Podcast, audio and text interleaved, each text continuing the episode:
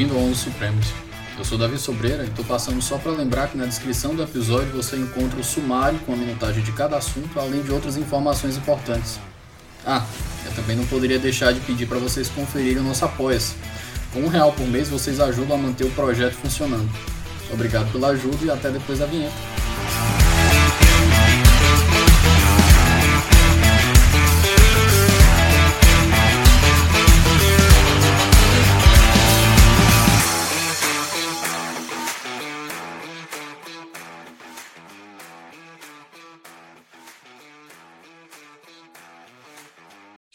Hoje em companhia, outra companhia dileta, nossa outra celebridade do Twitter. Hoje eu tive o prazer de gravar com o professor Marcelo Seme, me brindou aqui com a companhia dele, e hoje a gente vai ter um, um bate-papo sobre um dos últimos livros que ele escreveu, são os Paradoxos da Justiça. Marcelo, por favor, se apresenta para o nosso ouvinte. Olá, Davi, é um prazer enorme falar contigo e falar com as pessoas que ouvem o, o 11 Supremos, e eu sou uma delas, né? Estou ouvindo bastante isso. Eu gosto muito de fazer caminhadas, né? E para isso eu gosto de ver um, um, um, podcast longo, eu não gosto de ficar coisa cortada, né? Então é bem. E os, e os temas são bem interessantes. Bom, é, meu nome é Marcelo Semer, né? Eu é, é entrei na magistratura em 1990, né? Então eu estou prestes a completar 32 anos. É, desde o ano passado eu sou desembargador aqui no Tribunal de Justiça de São Paulo, estou é, na seção criminal. Eu me dediquei na área acadêmica também às questões criminais, né? eu fiz um mestrado em Direito Penal, doutorado mais para a área de Criminologia, ambos na USP, né? mas também sempre tive uma ligação muito forte com a discussão é, é, da, da, do judiciário e a, e a política. Né? Eu, eu fui presidente é, da Associação Juiz para a Democracia, né? E também escrevi muito sobre judiciário, né? Eu sou aquela pessoa, aquele juiz que, como o pessoal fala, é, fala fora dos autos, né? Mas lógico, eu falo fora dos autos, não sobre os meus processos, né? E, e, aí eu, eu, trabalhei como colunista. Trabalhei não, né? Foi tudo de graça, né? mas eu escrevi no Terra Magazine, né? Com o Bob Fernandes, foi durante quatro anos.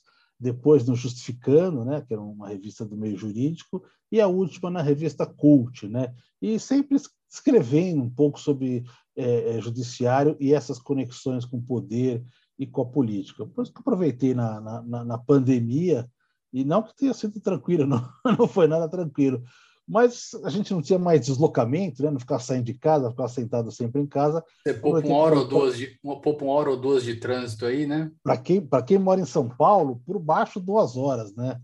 É, e, é, e, e, aproveitei para realizar um sonho que eu tinha, que era escrever um livro sobre o judiciário, digamos assim, o legado de todas essas coisas que eu escrevi aí, enfim, para tentar é, é, melhorar um pouco o debate sobre isso. Bom, resumindo, essa, essa aqui sou eu. Antes da gente continuar, eu tenho a felicidade de informar que agora nós contamos com o apoio da editora Contracorrente, que vem fazendo um trabalho editorial fora do sério aqui no Brasil. E muitas das obras deles vão passar a aparecer aqui. Não deixe de conferir o site deles e o Instagram, em arroba editora contracorrente underline. Marcelo, fazendo um tour pelo seu livro, você abre bem na, no começo dele e aponta quatro paradoxos que serão tratados em quatro capítulos autônomos. O primeiro paradoxo, justamente, é um dos que mais bate na, nas notícias e que mais desperta interesse. É, não vou dizer que mais desperta interesse, porque a gente tem até um sobre a Lava Jato também, é até injusto a gente falar isso, né? mas é um dos que tem maior autonomia de interesse do tempo. Porque se você for pegar em qualquer momento no tempo aqui, a gente vai ter essa discussão sobre a judicialização da política por causa da questão da separação de poderes. Então, Vamos conversar um pouco sobre os paradoxos dentro desse, desse tema e como você abordou ele no livro? Bom, é, como você falou, eu separei é, o, o, trabalho em quatro capítulos. Né? Na verdade, o que, o que, esse, o que esse livro nasce de um artigo que eu escrevi é, quando eu participei da Flipei, que é a feira literária de editores independentes, né, que ficava junto com a FIP, uma espécie de off-flip, né, lá lá em Paraty. E tinha que falar sobre o judiciário, né? sei lá, tinha 30 minutos para falar, para um público que não é necessariamente, embora seja um público culto, um público leitor, enfim, mas um público que não é necessariamente do judiciário. E eu escrevi o texto que era A Justiça Hoje em Quatro Paradoxos. E ao, ao longo do tempo fui aumentando isso. Né? O primeiro dos paradoxos é, é uma coisa que sempre me incomodou, e eu acho que para as pessoas, olhando assim, é, não conseguem ter uma resposta de plano, que é essa ideia de que o judiciário, assim, eu tô, como eu disse para você, Davi, eu estou completando 32 anos de magistratura. E eu não me lembro de outro momento como esse, onde o judiciário tivesse um grau de, de, descrédito e desmoralização tão grande quanto este momento, pelo menos é, é a impressão que as pessoas têm dele. Mas, por outro lado, nós também não vivemos um momento em que ele fosse tão agudamente procurado. É, não apenas pelo volume de processos, 80 milhões de processos, enfim, que entram anualmente no judiciário, mas também pelas competências, né? ou seja, cada vez mais as pessoas procuram o judiciário para resolver problemas que nunca é, foram endereçados a ele, né? É, então é, é, é aquela duplicidade, né? É, entre uma desconfiança do público e ao mesmo tempo é, onde ele deposita suas expectativas. É por isso que eu chamei é, a comida do asilo, né? Eu faço uma, uma brincadeira com a historieta que Woody Allen conta daquele filme Annie Hall, né? Que no Brasil foi Novo Neurótico, Novo Nervosa. É, que ele fala de duas senhoras num asilo, né? Uma vira para a outra e fala assim: mas é, a comida daqui é muito ruim, né? No que a outra responde. Não, pior é que é pouco, né? Então, mais ou menos, o judiciário acaba sendo um pouco assim, né? É algo muito ruim, mas que a gente precisa cada vez mais. E uma das respostas, digamos assim, é, para isso né, é exatamente é, é, essa ideia de é, judicialização da política, ou seja, de que é, esgotados ou entupidos outros canais, as pessoas vão se alocando para o judiciário para resolver toda forma de problema. Quem viu isso com muita é, clareza, na antecedência, digamos, é o, o, que eu cito no livro é o Antoine Garrapon, né? Um, que ele é juiz também, mas um cientista político francês, e, e, ele escreveu um livro célebre aí que é O Guardião das Promessas, né? Quer dizer, mostrando basicamente como com a, a quebra, digamos assim, do Estado é, providência, todo aquele manancial de direitos que foram inseridos é, na lei passam a ser é, é pleiteados junto ao judiciário.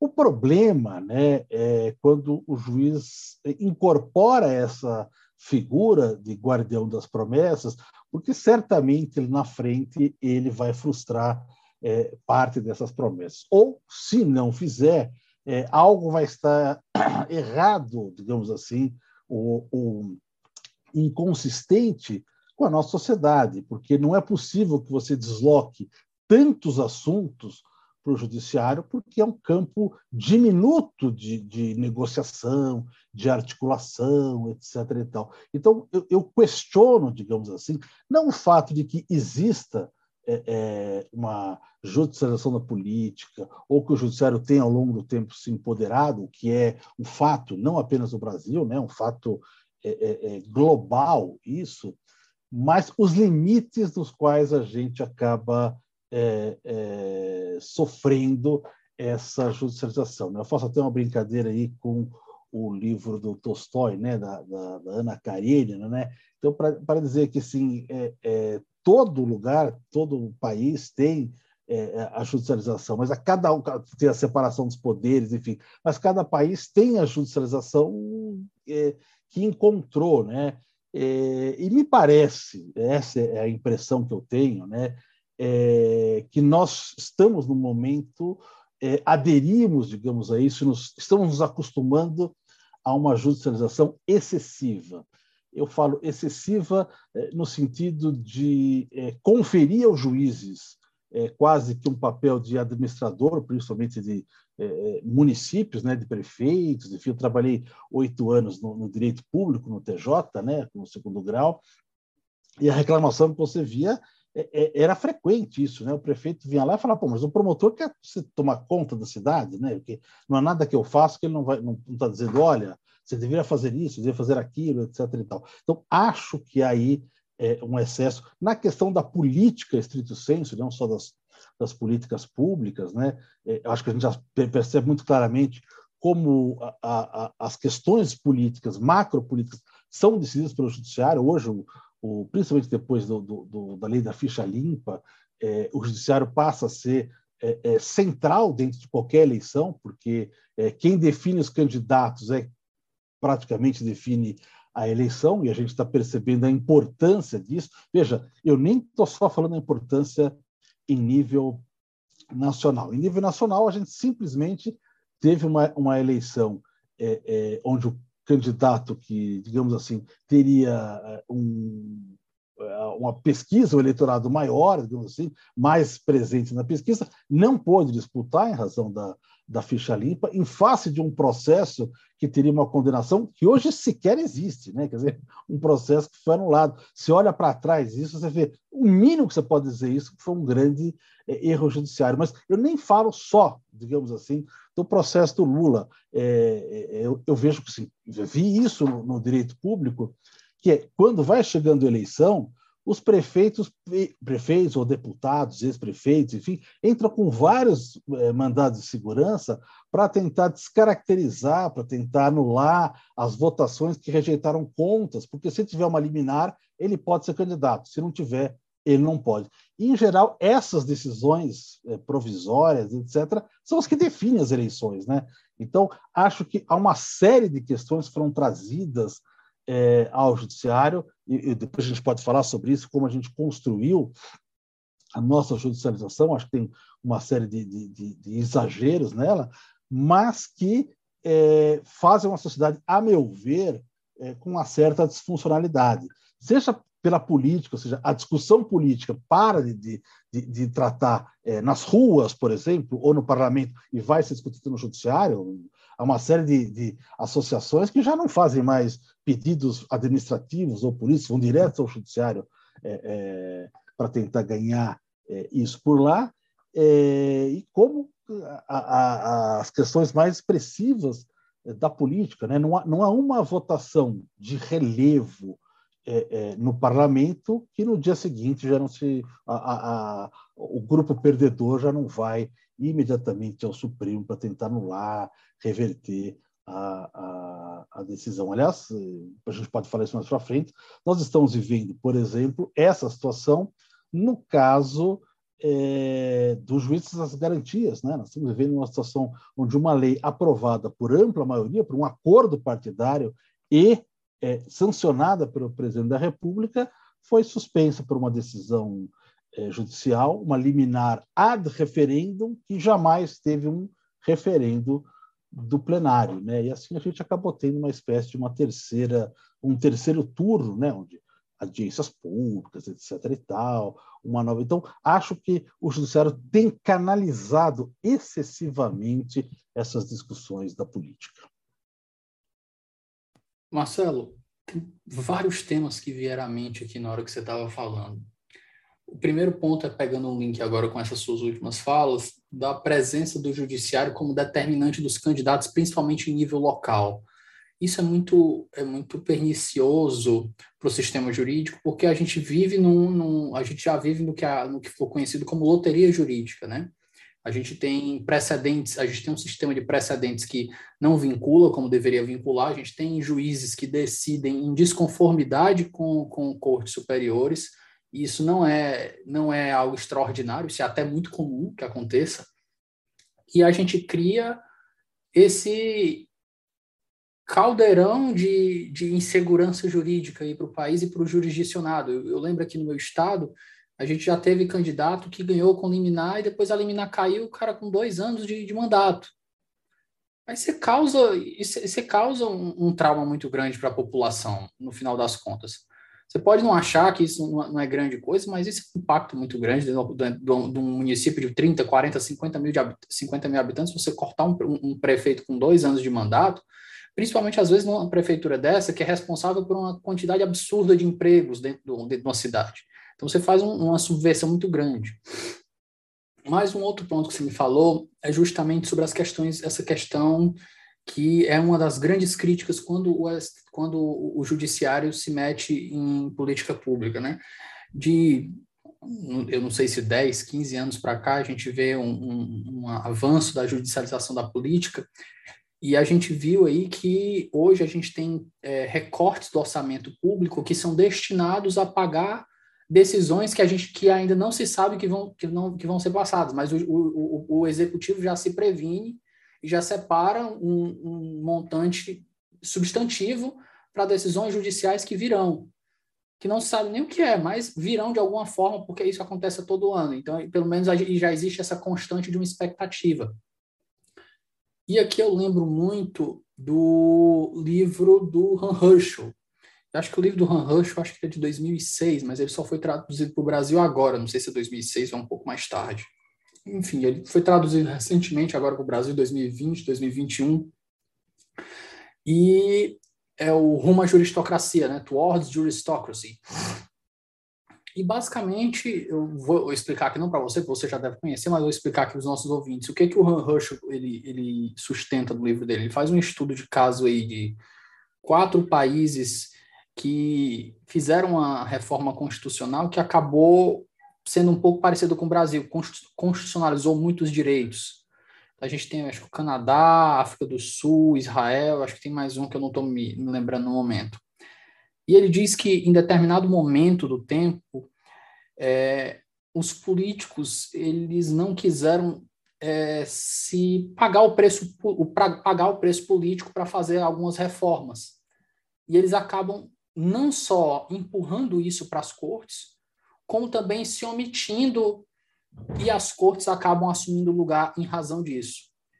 E aí você tem uma, um fortalecimento das cortes, que é o que ele vai chamar de juristocracia. Né? Eu estava conversando com um, um, grande amigo num café, que aliás é um dos melhores programas que eu acho, que é você sentar num café e passar quatro horas jogando conversa fora, que a gente conversa sobre.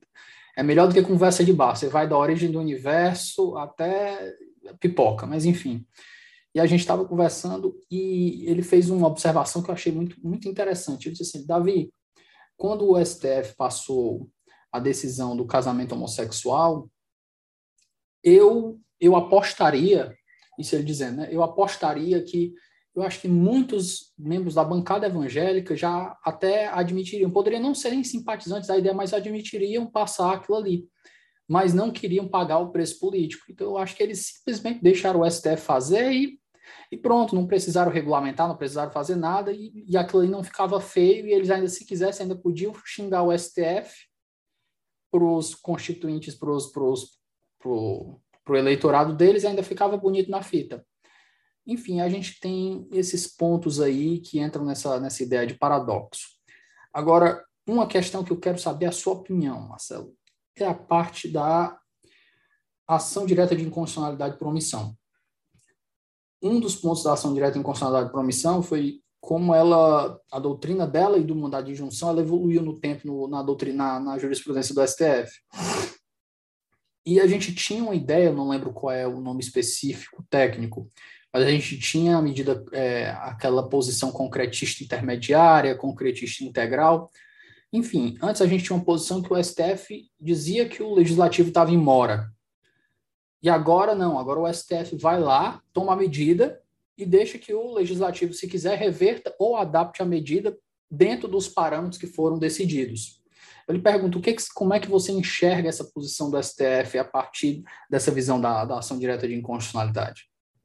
Tá, deixa eu só falar um pouquinho, Davi, em relação àquilo, àquelas observações é, que você fez. Há, há, duas coisas interessantes é, que o Hirschel fala, eu tive acesso ao texto é, é, do artigo antes do artigo do, do, do livro, enfim, traduzido, mas é, que me parecem relevantes para a gente questionar. Uma, um dos pontos que ele coloca, e por isso ele vai trazer Canadá, e por isso ele vai trazer Israel, é, que ele fala das chamadas super decisões superpolíticas, né? ou seja, as máximas questões de identidade passam a ser é, é, política passam a ser decididas pelo tribunal. No caso é, é, do Canadá, discutiu-se a questão é, da autonomia né, de, de, dos territórios lá, de Quebec, enfim. No caso de Israel, é, com a, a, natureza de quem era israelense ou não era da nacionalidade. Então, a crítica que ele faz é os mais sensíveis e mais delicados e mais contundentes é, questionamentos políticos estão sendo é, é, resolvidos pelo judiciário. E isso é um problema. É um problema porque o judiciário não tem, diferentemente do que muitos colocam, a capacidade de tomar essa decisão em nome do país, né? ou seja, em nome das forças políticas. Nós temos muitas decisões dos quais nós vamos decidir com base nas referências constitucionais, mas há uma série de questões que são questões que elas demandam representatividade, ou seja, elas demandam opções políticas, e a opção política não pode vir do judiciário. Uma, um dos, dos é, artífices, digamos assim, desse pensamento é, é, o Luiz Roberto Barroso. Ele tem defendido, é, já faz um certo tempo, a questão do, do, do juiz com um poder representativo e fala claramente, olha, em certas situações o juiz tem mais condição de decidir do que os próprios deputados. Por quê? Porque ele vem de um concurso público, não submeteu a uma eleição e, portanto, não ficou subordinado é, a injunções de financiamento, etc. E tal. Isso é um equívoco, como eu ver, grosseiro, né? porque a nossa função, a gente vem de um concurso público, porque a nossa função é uma função sobre, lógico, ela tem uma natureza política, mas ela tem um quociente de técnica muito grande. Quer dizer, o que nós temos, sobretudo, que fazer é analisar sempre a compatibilidade com a Constituição. Isso ninguém mais pode fazer é, senão nós. Mas nós não temos a condição de fazer, não temos o preparo para fazer essa avaliação é, política né, do que é mais conveniente ou do que a sociedade quer. Por isso, quando Barroso fala assim, não, a gente tem que ouvir a voz das ruas, várias vezes ele fala isso, né?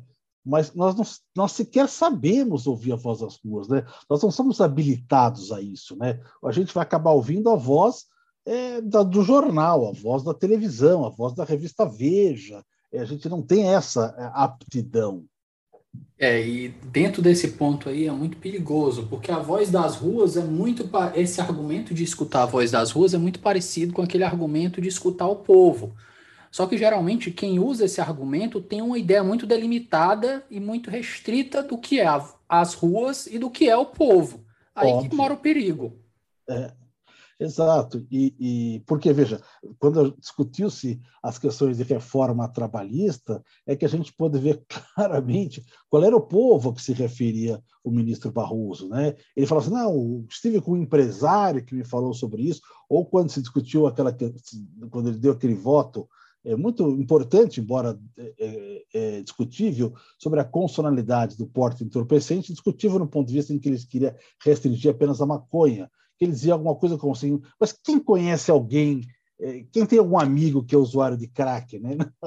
É como se nós só, só tivéssemos, digamos assim, o nosso percentual. Bom, mas voltando a, a, essa, essa última pergunta, acho que, isso eu, eu discuto no livro, nós tivemos um fortalecimento, um, uma questão de empoderamento do Supremo muito grande com a reforma do Judiciário, com as decisões e projetos que foram votados ou regulamentados durante o, o, o, o, trâmite da reforma, né, que ela começa em 92, acaba em 2004, né, então são 12 anos, várias das questões foram decididas ou regulamentadas nesse período, foi todo um mesmo pacote no qual foi empoderando os tribunais superiores, sobretudo o Supremo. Né? Eu falo que isso acabou virando uma tempestade perfeita, mas vamos começar primeiro por que, que isso aconteceu. Né?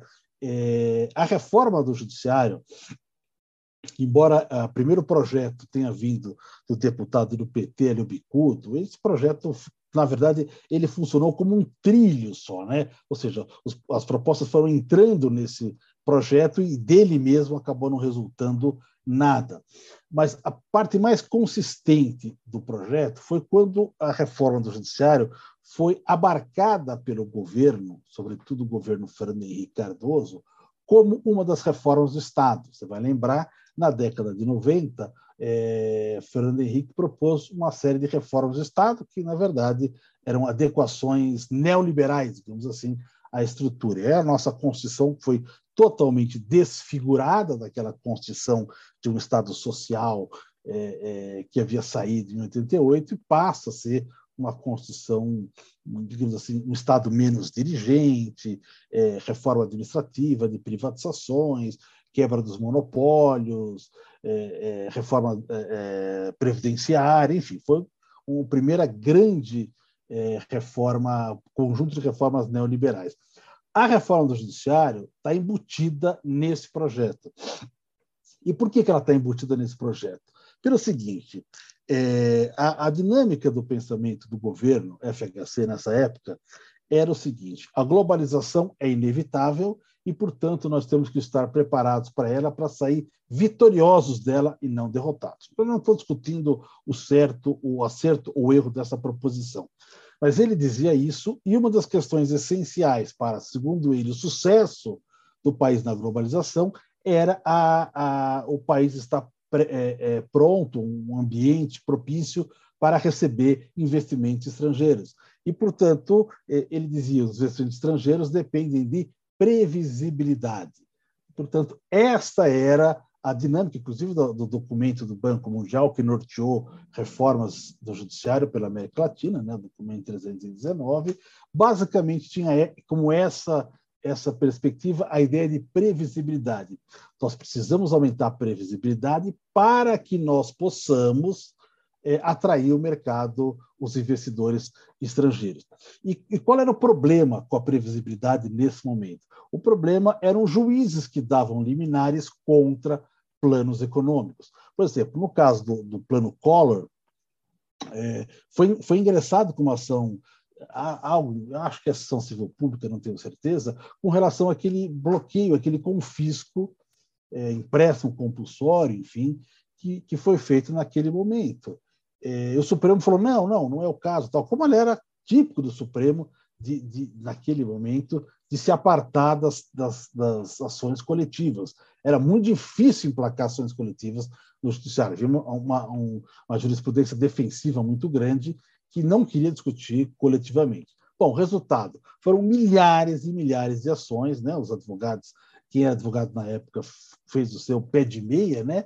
Porque recebia um, um percentual daquilo que a pessoa conseguia retirar. Então, as ações eh, individuais foram comendo o plano pelas bordas. E foram as ações individuais foram se replicando em várias outras questões, quando, por exemplo, o Fernando Henrique quis fazer é, a privatização das energéticas e tal, inúmeras ações populares é, em relação a isso. Quando veio a questão do apagão, né, várias discussões liminares, tal. até o, o Pedro Parente, na época, que era o, o ministro da, da Casa Civil, chegou a dizer a seguinte expressão: liminar não cria quilowatt. Ou seja, não adianta você decidir que nós estamos sem, é, é, sem energia. Então, havia no clima da época uma espécie de repúdio ao excesso de ativismo, ao excesso de judicialização das primeiras instâncias. Então, toda a reforma foi pensada na verticalização, seja administrativa, né, pela, pela criação do Conselho Nacional de Justiça, que a princípio tinha como finalidade punir quem não aplicasse as súmulas vinculantes, etc. e tal, seja jurisdicional, através das súmulas vinculantes ou através do que eles tinham proposto na época da avocatória. Só que a avocatória tinha uma, uma lembrança é, muito delicada da época da, da, da, ditadura, etc., mas foi proposta no, no relatório do, do deputado Aloysio. Mas, enfim, a, a, o, o, corpo central, o tripé da, da reforma do judiciário era justamente esse essa verticalização para empoderar os tribunais superiores, sobretudo o Supremo, mas também os, os outros tribunais superiores, para esvaziar o poder das primeiras, eh, das primeiras instâncias, de modo a reduzir a judicialização da política. Eu, quando eu falo de tempestade perfeita, eu falo o seguinte: isso aconteceu mais ou menos no mesmo momento em que é, essa a, gente vive do ponto de vista dogmático, né, uma superação do positivismo, né? Essa ideia restrita do positivismo jurídico, pelo menos a, a perversão dele, né, que acabava lendo as constituições pela compatibilidade com as leis, é, é, é compreendia é, as grandes mudanças constitucionais como normas programáticas, enfim.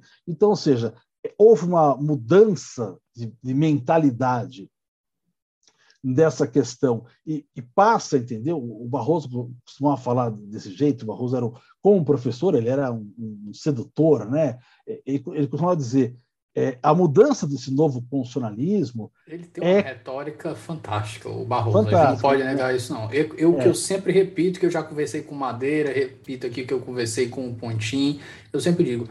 Eu concordo com muitas das visões políticas do Barroso. Eu discordo, assim como Madeira, da forma que ele enxerga o direito.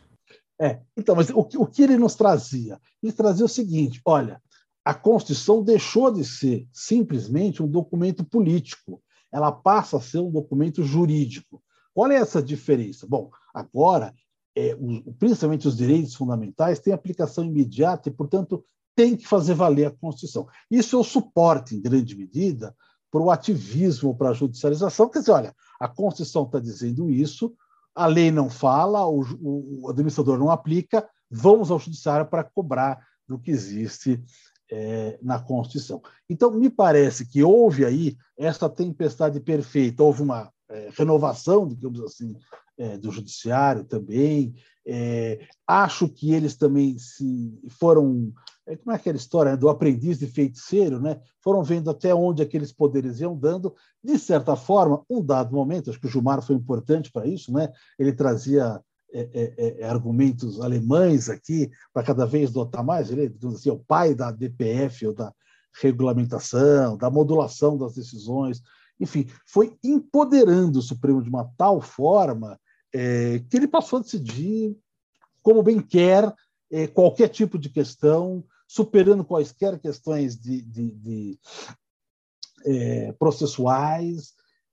enfim, acho que é, o tiro foi dado um tiro no pé, porque se a ideia de verticalizar era para coibir a judicialização dos juízes, acabou que ela é, entrou como a judicialização do Supremo. A, justiça, da política no Supremo ficou muito maior, muito mais expressiva. E, portanto, nós temos hoje um, um, uma, um, quadro jurídico muito menos previsível do que tínhamos antes da reforma do judiciário. Né? Então, me parece que isso aconteceu. Então, em vários momentos, acho que o Supremo foi mudando de opinião. Lógico, é, é verdade que o Supremo, tradicionalmente, né, o Supremo de antes da Constituição ou de logo depois da Constituição, é, era um Supremo muito tímido, tímido demais.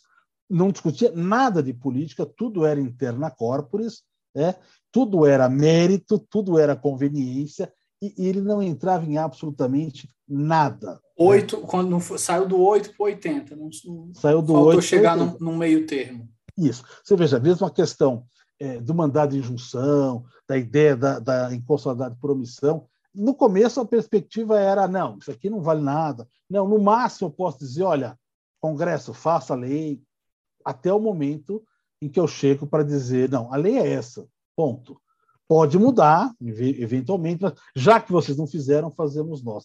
Acho que o Supremo teve várias posturas nesse sentido de crescer mais do que os instrumentos lhes permitiam. Eu faço uma análise no livro de algumas súmulas vinculantes que, na verdade, elas não cumpriram absolutamente nada dos requisitos. Né? Qual era o requisito principal da súmula vinculante? Qual era a ideia da súmula vinculante? Eu quero reduzir o litígio. Portanto, eu vou pegar aquelas questões extremamente, historicamente, eh, de grande litígio, de volume de litígios, né? aliás, formado porque os tribunais nunca quiseram discutir as questões eh, coletivas, e acabaram é, fazendo uma atomização da jurisprudência, mas, enfim, essa era a ideia da súmula vinculante. Mas quando a súmula passa, é outra ideia que veio. Então, veio uma súmula vinculante para acabar com a súmula do STJ. Né? O STJ simulou que era preciso advogado também no processo administrativo. Foi lá o Toffoli, enquanto a AGU ainda falou: olha, isso vai causar tantas mil demissões. Verdade, tudo escrito isso lá. Então, o Supremo vai lá e baixa uma, uma, uma súmula vinculante sem ter é, uma quantidade de litígios que justificasse isso, é, dizendo que não, não precisa. Depois ele se arrependeu, parte dele se arrependeu, mas já era tarde, porque para mudar você precisa de um quórum muito grande. Né? Deu 6 a 5 na hora dele mudar e já já não dava mais. É, aí tem um, eu, eu, cito aí um, um, uma manifestação do Celso de Mello, ah, eu acho que de, de, fato me arrependi por aquele voto, acho que ter me incomodado. Óbvio, o Supremo foi indo numa, numa toda uma tendência é, é, de compreensão de, de, de, da amplitude dos direitos, e naquele momento ele usou a súmula vinculante para ter, ter, uma decisão é, pontual. A questão das algemas foi mais ou menos a mesma coisa. É, ela nasce o problema para o Supremo quando o ex-governador, lá, o Barbalho, é, é, é, algemado na frente de todo mundo, na mídia, não sei o que e tal. Eles falam isso, de como isso repercutiu. E, no fundo, isso acabou levando a você discutir algema na sala de audiência, que não havia nenhum caso para ele, quer dizer, não, não cumpre a, a função é, é, da súmula vinculante, que é disciplinar é, um enorme litígio que não existia. Nepotismo foi a mesma coisa, não tinha nenhuma decisão é, é, anterior à súmula do nepotismo sobre nepotismo. Aliás, eu cito aí os casos que tinham de nepotismo, onde o Supremo decidiu sem lei, ou seja, sem as leis locais, é um caso que hoje o Supremo não entende que é nepotismo. Né? Um que era o nepotismo cruzado, outro que era o nepotismo como secretário de, de, político, etc. e tal, que hoje, em grande medida, o Supremo entende que não é caso.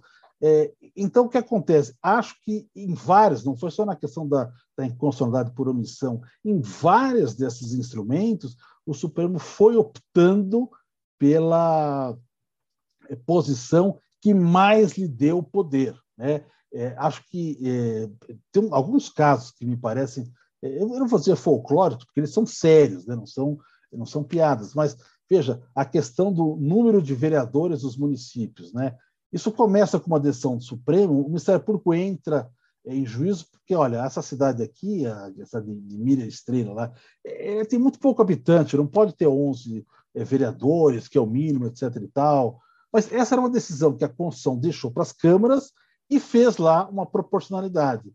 O, o Supremo vai decidir ao final que essa proporcionalidade do Supremo, quer dizer, primeiro é o TSE que decide, né? essa proporcionalidade da Constituição não é suficiente, é preciso de uma outra proporcionalidade. Então o TSE faz uma tabela, e essa tabela, o Sepúlveda pertence, que era do TSE, foi vencido, foi contra isso, mas ele fala, bom, já que foi feito, acaba levando isso para o Supremo, isso entra no, no, Ao contrário, levou do, do, do Supremo para o, o TSE, isso vira, digamos assim, resolução, vira norma, é, sem que tivesse nenhuma previsão constitucional.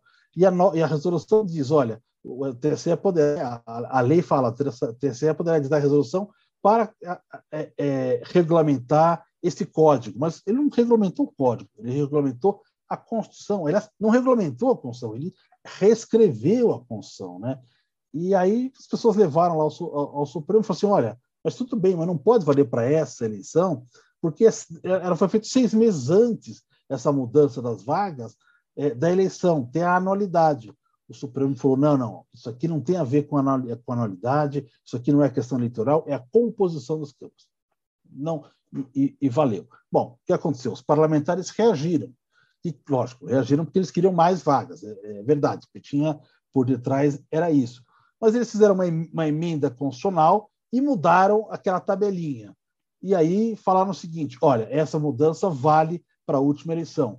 Aí o Supremo falou: não, é o princípio da anualidade. Tal. Então, há uma série de questões aí no qual o Supremo foi utilizando, principalmente o, uma chave mestra, que é o princípio da moralidade administrativa, para dizer: não, é, é, eu tenho que mexer, isso aqui eu tenho que mexer. Foi fazendo a reforma política via a administração. É como você falou, ah, como o judiciário não o legislativo não consegue fazer, ele meio que deixa para o judiciário fazer. Mas quando o judiciário faz, é, é, tem uma série de problemas com isso. Vamos pegar a questão da fidelidade partidária.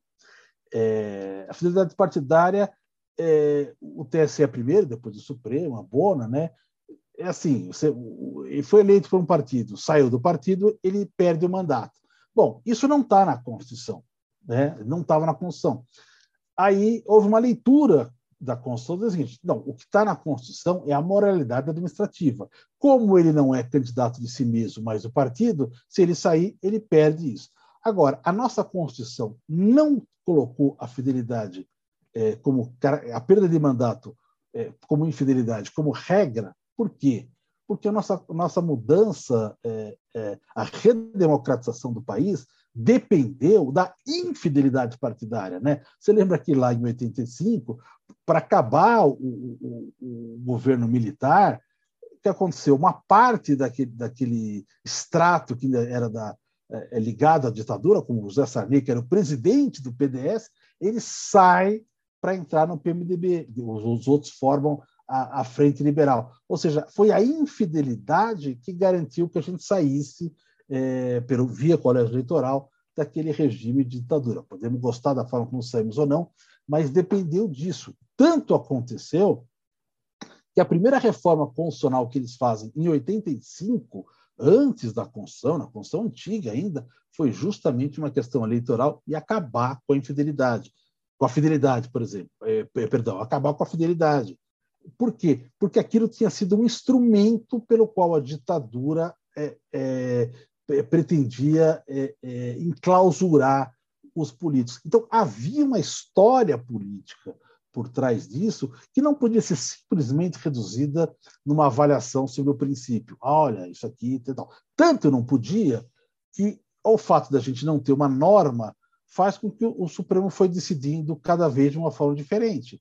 Então, ah, você, você mudou de partido, você perde é, o mandato. Mas se você está em litígio com o seu partido, não, porque aí você poderia. Se foi expulso, também não. Se está em litígio, também não. Ah, se você é senador, também não. Ah, se vai ter um outro partido, ter uma janela, também não. Ou seja, uma série de questões que são questões típicas de uma lei, onde você vai dizer, olha, caso pode, caso não pode, caso pode, foram escritas pelo judiciário. Então, o que eu acho aí, Davi, é que, sim, eu concordo com você, concordo com essa posição de que muitas vezes o legislativo deixou para o judiciário, para o judiciário é, é, construir a lacuna, fazer a lacuna tal. Mas, por outro lado, muitas vezes o judiciário se atribuiu um papel é, que não tinha e acabou sendo um pivô da, dessa decisão. O que eu vou dizer é que isso vai pode influir, de fato acaba influindo também, naquilo que eu chamei do segundo paradoxo, né? que é a questão de como a, a judicialização da política faz com que o judiciário mergulhe na política, ele acaba tomando posições vinculadas às maiorias. E, ao fazer isso, ele enfraquece o seu poder enquanto instituição, não o poder enquanto pessoa. E aí a gente vai ter aquilo que eu chamei é, não sei se impróprio, impróprio, mas enfim, é, é, é, é, o nome que me pareceu razoável, que é o protagonismo submisso, ou seja, eu estou em evidência, mas a minha decisão ela não é feita com base na Constituição, ela é feita com base na aceitação, aceitação da mídia, aceitação é, das ruas, aceitação, enfim, de vários, do mercado. Então, na verdade, eu acho que o juiz tem poder mas ele enfraquece a gênese do seu poder. Espera só um momento que a gente volta já. Pessoal, o Ouse Saber agora é parceiro do Onze Supremos. Para quem não conhece, o Ouse é uma das maiores plataformas de preparação para os grandes concursos do país. São mais de mil aprovações em concursos de defensoria pública, além de centenas de aprovações em provas de Ministério Público, magistratura e procuradorias. Para conhecer mais, é só acessar arroba Saber no Instagram já entrando nesse segundo capítulo aí, que é o, o, o, protagonismo submisso. A primeira coisa que me surgiu na hora que você concluiu essa frase aí é justamente esse momento. A partir do momento que o judiciário ele se escora, se funda ele começa a depender de aceitação para suas decisões, ele enfraquece aquele que é, ao meu ver, o seu papel fundamental, que é o contramajoritário. Que na hora que ele começar a exercer seu papel contramajoritário, que é essencialmente, pelo próprio nome, ele é essencialmente contra a maioria, então ah, você vai ver esse tipo de coisa acontecendo e a mídia vai desgostar, automaticamente a população vai desgostar, e aí o judiciário acaba com a popularidade minada e ele começa a agir em razão disso também. E vamos desenvolver nesse raciocínio, por favor, Marcelo? É exatamente isso é, que acontece. Ou seja, a meu ver, assim, a ideia de é, contra-majoritário é da essência é, do juízo, né? Porque veja, é, não há nada mais importante do que a gente faça do que garantir direitos fundamentais, por exemplo. Lógico, da, dali vem todos os demais. Mas veja, o direito fundamental ele está lá e não pode ser mexido, não pode ser alterado, enfim, exatamente proteger a sociedade dela mesma. Quer dizer, ele não pode ser interpretado né, é, em nome da vontade geral. Não. Na democracia, a vontade geral prevalece sempre, salvo quando está em jogo os direitos fundamentais, porque nós não somos.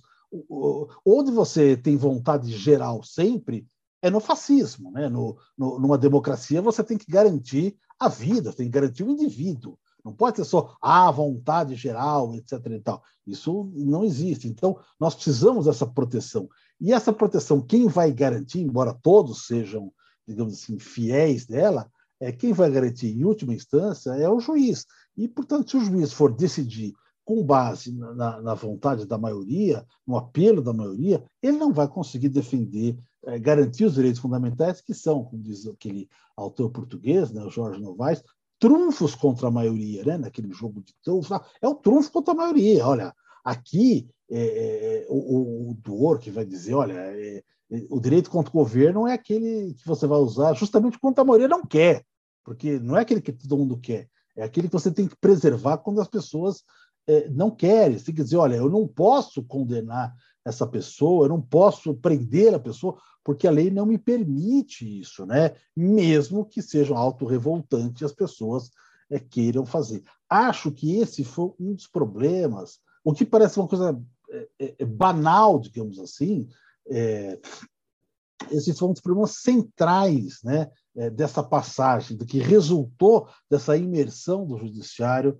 na judicialização e, portanto, na politização. E eu trouxe como exemplo, que é um exemplo extremo, eu sei que é um exemplo extremo, mas ele é um exemplo que está presente até hoje e, e tem um, um, um, uma consequência gigantesca, que foi a Operação Lava Jato. Né? É, e a cada dia, agora porque o Moro entrou em campanha eleitoral, né, é, a cada dia a gente toma outro tapa na cara. Né? Ele foi nessa entrevista recente para dizer: não, eu comandei a operação. Eu confesso, Davi, que quando eu acompanhava isso, o pessoal falava, ah, Operação Lava Jato.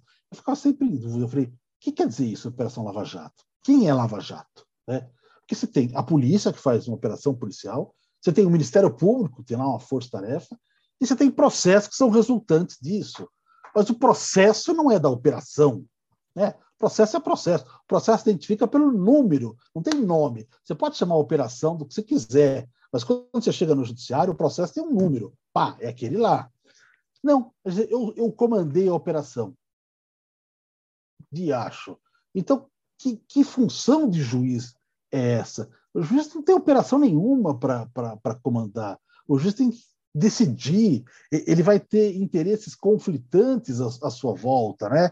Ele vai ter que garantir a defesa. Você me permite só um adendo aí para a gente enfrentar esse argumento também, porque esse é um dos argumentos que eu vi que é furado, que está sendo utilizado. Não, o Código de Processo Penal diz que o juiz preside a operação. Aí eu olhei assim, eu presidir os atos do processo referentes à operação é diferente de ser responsável pela execução da operação, comandar a operação. Então, vamos só fazer essa diferenciação aqui para que a, a, a, o pessoal não caia em canto de sereia e não acredite em, em qualquer balela, por favor. Óbvio, né? Porque, veja, é, é, o juiz ele não tem nenhuma incumbência administrativa policial. O juiz não é um membro da segurança pública. A gente tenta falar isso durante muito tempo. E quando vem a Lava Jato, a gente parece que ficou falando sozinho. Mas nós não temos incumbência. Pelo lugar, não somos chefe de polícia.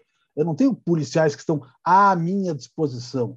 Se eu tiver uma ordem judicial, policial vai cumprir, como oficial de justiça vai cumprir. Mas eles não são funcionários da justiça. O juiz não comanda policial em nenhuma circunstância. O que pode acontecer é que no cumprimento de decisões judiciais pode haver força policial. Mas quem cumpre decisão judicial é, é oficial de justiça ou, na necessidade, né, de, de, de, reforço policial. Mas não existe nada disso, né? E mesmo a questão de presidir, o juiz preside a audiência, preside a instrução, né? Mas ele não tem o, o, o comando, ele preside para que ele possa julgar. Exatamente por isso. Este papel dele, né? É, é um papel de terceiro, não é um papel de, de combatente, né? Veja, é, vamos pensar numa luta de boxe, lógico que essas metáforas esportivas são sempre é, muito simplórias, né? Mas ele não está no ringue brigando, ele está lá separando as pessoas. Olha, esse tipo de agressão você não pode fazer, agora faz, vamos ver se a agressão está valendo, essa não vale. Faz. Ou seja, lógico, o processo é muito mais complexo do que isso, mas não cabe ao juiz tomar isso. Ah, mas no inquérito policial o juiz toma é, decisões. Sim, o juiz toma decisões porque nenhuma é, é, providência que pode constranger direitos pode é, é ser levada a feito sem decisão judicial. O juiz está lá no inquérito, agora fica claro com a, com a nova lei, né? o juiz está no inquérito como uma garantia. Né? Ele está lá para dizer: olha, só pode quebrar o sigilo se eu entender que é o caso. Mas o juiz não está lá no inquérito para dizer vamos quebrar o sigilo. Não é essa a função do juiz. Essa é a função do promotor. O promotor pede as provas, o juiz defere as provas. Ou, no caso, quando está no inquérito, a polícia pode representar pelas provas, o juiz pode dizer: olha, ouvido o promotor, sim, pode fazer isso, não, não pode fazer isso. Pronto, faz a legalidade. Essa função do juiz é uma função de garantia, não é uma função policialística. Agora, quando você fala eu comando, isso é absolutamente anormal, né? porque não tem esse comando. E, na verdade, a gente sabe, né?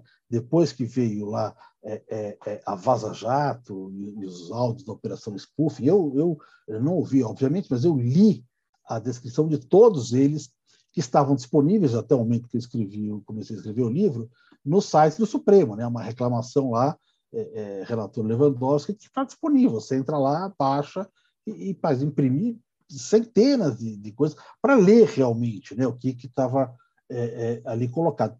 Quando a gente vê isso, a gente percebe que de fato ele comandava, ele não está mentindo, ele fazia isso mesmo.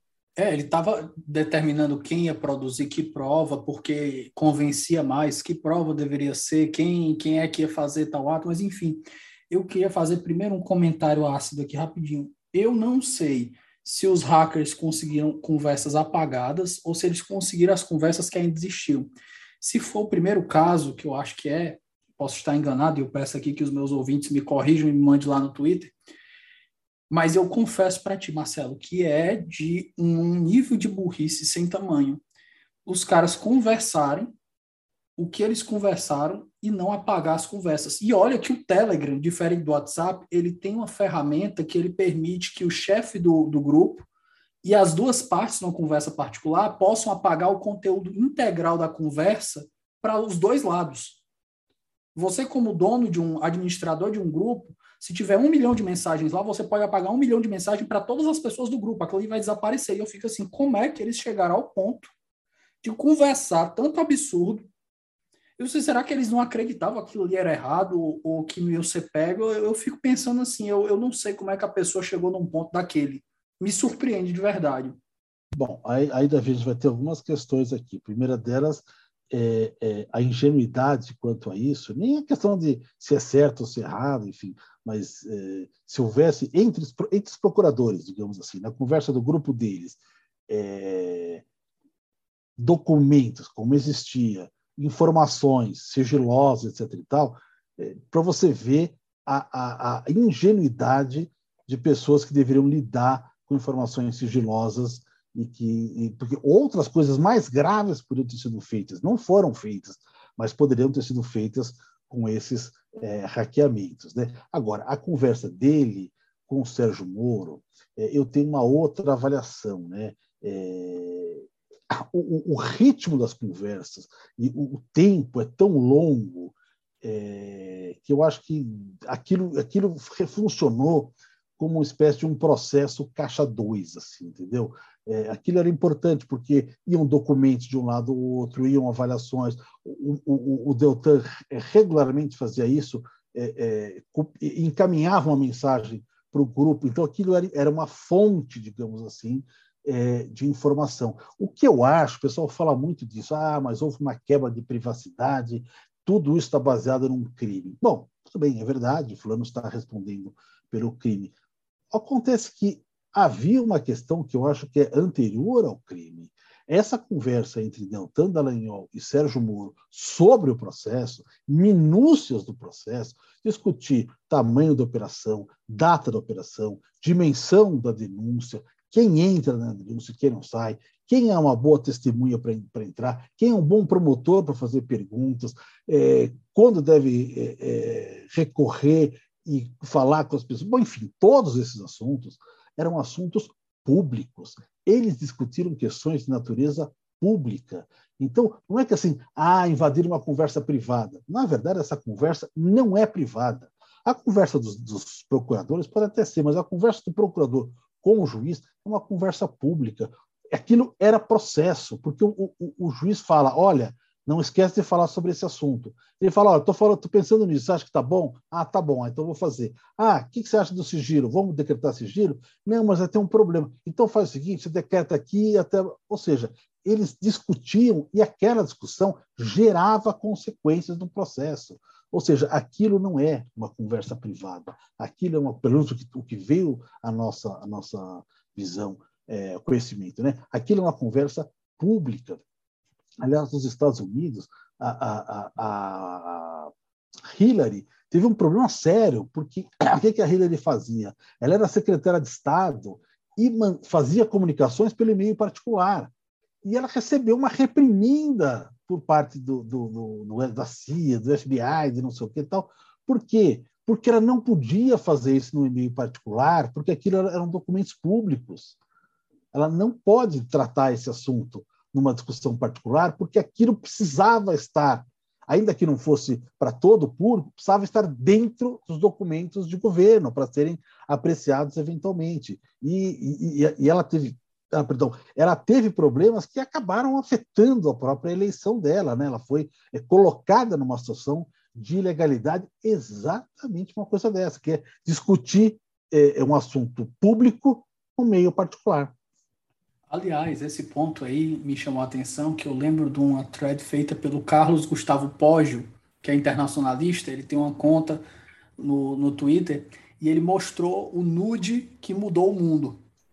E ele conta como a história de um, uma estrela em ascensão no Partido Democrata, político, postou, é, trocou fotos com a menor de idade, parece, que fotos íntimas, e como era, ele era, ela era menor de idade, parece que o, o, crime acabou indo pelo FBI. O FBI foi vasculhar as coisas dele. Ele parece que tinha uma relação, é, era casado ou, tinha, ou era namorado com a assessora da Hillary. Entraram nas contas dela e, no final das contas, conseguiram chegar a Hillary, a esse caso da Hillary, da Hillary usar contas privadas a partir desse nude que ele mandou para uma criança por com uma menina, com uma menor de idade, porque ele tinha relação com a assessora da Hillary. Ah, essa eu não sabia. E isso daí afetou, e eles mostram como esse, essa questão da Hillary foi tão reverberada nas notícias e como isso pode ter afetado nas pesquisas nos, e, e, e, refletido nos votos que ela recebeu. Ah, eu não tenho dúvidas disso. Não sei exatamente quantos pode dizer, mas eu não tenho dúvida. Ela, ela se colocou numa situação é, de fragilidade. Veja, você tinha como oponente o Trump, que era uma ilegalidade em pessoa, uma série de questões complicadas, falava muitas coisas ilícitas e tal, e de repente ela se coloca numa situação de ilegalidade, portanto, não dava mais para ficar acusando o Trump de questões ilícitas. Acho que ela perdeu esse, esse handicap e eu acho que isso foi é, foi importante. Não sei dizer o quanto foi. Mas o, o, o norte-americano ele não teve dúvidas com relação a isso. É, ela não, não, houve um processo criminal contra ela, né? O, o, Trump dizia ela vai ser presa, ela vai ser presa. Não. não houve um processo criminal contra ela, mas a repreensão pública foi evidente, ou seja, ela não podia tratar assuntos públicos em e-mails particulares, o qual ela podia jogar fora. É a mesma coisa que acontece no caso do, do, do, do Moro com o Deltan, isso ainda mais grave, porque era um processo no qual havia uma terceira parte, né, que era a defesa. A, a, a defesa não era informada da conversa que eles tinham. Aliás, é, uma, em um dado momento, o Moro falou: não, mas eu também recebia a defesa e não sei o que tal. E aí há uma, uma conversa muito interessante, chega a ser engraçada. É, uma das defesas lá fez, fez, fez é, como é que fala? A delação premiada. E tinham lá testemunhas para ser ouvidas, né? Aí o Moro deve ter pensado, como qualquer juiz pensaria, né? Puta, vou ouvir testemunha, não precisa mais, o cara já confessou, para que não faz sentido isso, né?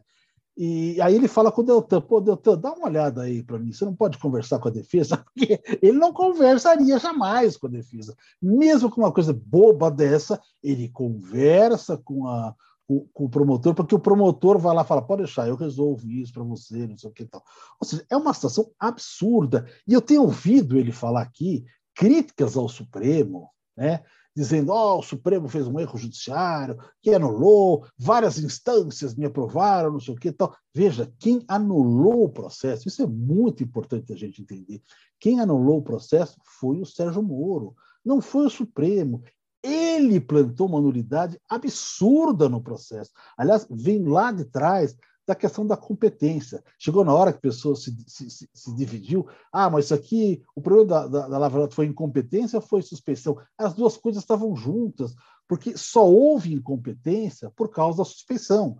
Ou seja, só foi escolhido o juízo de Curitiba para entrar todas aquelas ações porque era o Sérgio Moro. Né? Então, de repente, uma empresa federal sediada no Rio de Janeiro, fazendo obras e recebendo gente de todos os lugares, todos os processos foram julgados em Curitiba. Era estranho isso que acontecesse. Logo de início, todo mundo falou isso. Eu não tive acesso aos processos particularmente, não fui olhar todos, então, mas há, há uma, uma, uma, advogada, a, a Maíra Fernandes, do Rio de Janeiro, ela fez a dissertação de mestrado exatamente sobre a questão da competência. Ela falou: olha, essa, essa distribuição de competência aqui é absurda. É, houve um recorte para chegar na competência. Portanto, quando a pessoa vinha lá e, e ia prestar depoimento, e ele não podia falar o, o deputado. Se você falasse deputado, o processo ia para o Supremo. Então, eles recortaram, eles montaram aquilo uma competência para ser julgada pelo Sérgio Moro. E depois a gente ficou sabendo exatamente por quê. Agora eu te pergunto: se havia tantos indícios, se havia tantas coisas para fazer, para que arriscar um processo gigantesco desse com isso? A única coisa que a gente consegue imaginar é que se não fosse assim, não sairia. Bom, mas então esse processo não vale, né? Então, mas o, o que eu acho equivocado nisso é, é, é você colocar a conta no Supremo. Acho que o Supremo foi muito benevolente com o Moro. Já deveria ter resolvido essa questão lá atrás mas a força da opinião pública foi muito grande. E aí eu coloco, Davi, essa questão do estrago da Lava Jato. Por quê? Veja, é, uma das coisas que eu fui analisar foi a questão da Operação Mãos Limpas. Né? Ou seja, o Moro fez um artigo sobre as mãos limpas em 2004. Mãos limpas que havia sido da década de 90 na Itália, uma mega operação de corrupção, etc. E tal. Esse, nesse artigo, que ele escreveu dez anos antes da Lava Jato, ele desenha o modus operandi da Lava Jato inteiro. É, e uma das coisas que ele coloca lá é o seguinte: por que, que deu certo a mãos limpas? É, deu certo, entre aspas, mas olha, porque houve uma pressão, prisões para confissões. A partir daí, houve vazamentos seletivos para que isso fosse divulgado. A partir daí, o apoio da mídia conseguiu neutralizar a força dos partidos. E por aí vai. É, o fato é o seguinte: a questão central do, do, desse novo processo aí foi justamente buscar o apoio da mídia para valer a decisão judicial. No caso do mensalão, é, a gente viu a, a, a, força da mídia entrando dentro do processo, foi evidente. Mas no caso da Lava Jato, foi um outro patamar. A gente, a Lava Jato, a mídia foi uma convidada VIP do processo. Marcelo, nesse ponto aí eu tenho algumas observações para fazer. A primeira, é, eu estava lembrando de uma aula que a gente teve no grupo de pesquisa coordenado pelo Rodrigo Becker e pelo Alonso Freire sobre a Suprema Corte. A gente teve aula com um professor da Universidade dos Estados Unidos e ele atuou em um dos processos sobre os casos de Guantánamo. E perguntaram para ele, né, nós, os alunos, um dos alunos aqui do, do grupo perguntou para ele o que, que ele achava dessa ideia de um advogado, um, um dos advogados se reunir com o juiz. Ele disse assim, como? Ele é um advogado, encontrar em particular com o juiz, ele, isso não existe. E se acontecer e o outro e o, e o, advogado da outra parte não estiver presente, isso é um verdadeiro absurdo. Se acontecer, isso pode ser em algum nível de, de tribunal local e já é um absurdo. Nos altos níveis, nos high levels, isso daí é um negócio terrível. E isso me lembrou, Marcelo, uma conversa que eu tive com um colega esses dias, e ele antes era eleitor do Ciro, aí é uma pessoa não é do direito, a pessoa menos não, não, apolitizada. Ele era eleitor do Ciro, sempre achava o Ciro mais preparado, mas aí o Moro entrou na jogada, tirou muitos votos, aí já já está no terceiro lugar e disse que vai votar no Sérgio Moro, que o cara combate corrupção, tá, tá, tá, tá, tá, tá. O grande problema de lidar com, com, com o cidadão médio que não não é, não, não vou nem ser elitista, de não é formado no direito, mas é o cara que não, não, não, não entende bem o valor da democracia. Eu acho que eu acho que esse é, o, é, é, o, é, é a forma de definir. Eu olhei para ele, o cara, assim, tudo bem, vai votar nele, eu não vou querer te demover, não. Eu só quero que tu não tenha ilusões. Não tem ilusões. Eu te perguntar uma coisa, o cara, se o Moro tivesse sentado com o Cristiano, o Cristiano Zanin, né, o Zanin, né, o, o advogado Zanin, Lula, Zanin. isso. Eu, se o, o, o Moro tivesse sentado com o advogado do Lula e tivesse combinado com ele algumas provas para facilitar que o Lula fosse inocentado. Tu acha que isso aí é certo? Ele não. Eu, pois o que aconteceu foi justamente, foi justamente isso, só que para outro lado. Porque o papel do juiz não é esse. Ele ficou um pouco mexido, mas eu não alterei o modo dele. É muito difícil a gente conseguir incutir a importância da democracia, que parece ser uma coisa tão abstrata, pelo menos é o que eu tenho sentido nas conversas que eu tenho com colegas, principalmente quem não é do direito, Marcelo. É muito difícil você incutir o valor da democracia, a importância dele para esse tipo de coisa. E eu falo aqui numa tranquilidade. Você que acompanha meu podcast, todo mundo que acompanha meu podcast, sabe que eu não tenho simpatia pelo Lula. Mas o fato de eu não ter simpatia pelo Lula não vai fazer eu violar o, as minhas convicções morais para achar que o que foi feito com ele estava certo. Eu acho que o Estado de Direito deveria ter dado para ele o devido processo legal, e não foi dado. Então ele deveria ter o direito de concorrer às eleições, como ele não teve. Então eu te pergunto aqui algumas reflexões mais filosóficas. Como é que a gente trabalha para conversar com uma pessoa que não teve valores democráticos incutidos dentro da sua formação? Como é que a gente conversa com uma pessoa assim? Bom, é, eu acho que existe aí é, uma corrosão é, do político que não que ela não exista, mas ela, ela tem sido fortemente exponenciada pela, pela mídia, isso já de muito tempo. Né? Essa ideia de que os políticos são maus, os políticos são corruptos. Veja, até o ministro Barroso, escrevendo naquele nesse texto que eu falei, Razão Sem Voto, ele vai dizer: olha, os juízes são concursados e os políticos fazem é, acordos para serem eleitos. Então, você lança uma suspensão de muitos e muito.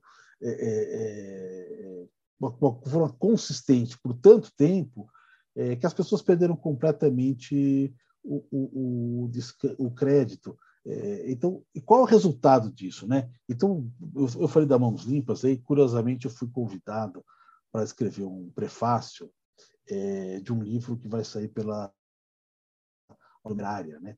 analisando um livro de um, um autor inglês é, que escreve, é, mora e trabalha em, na Itália, né?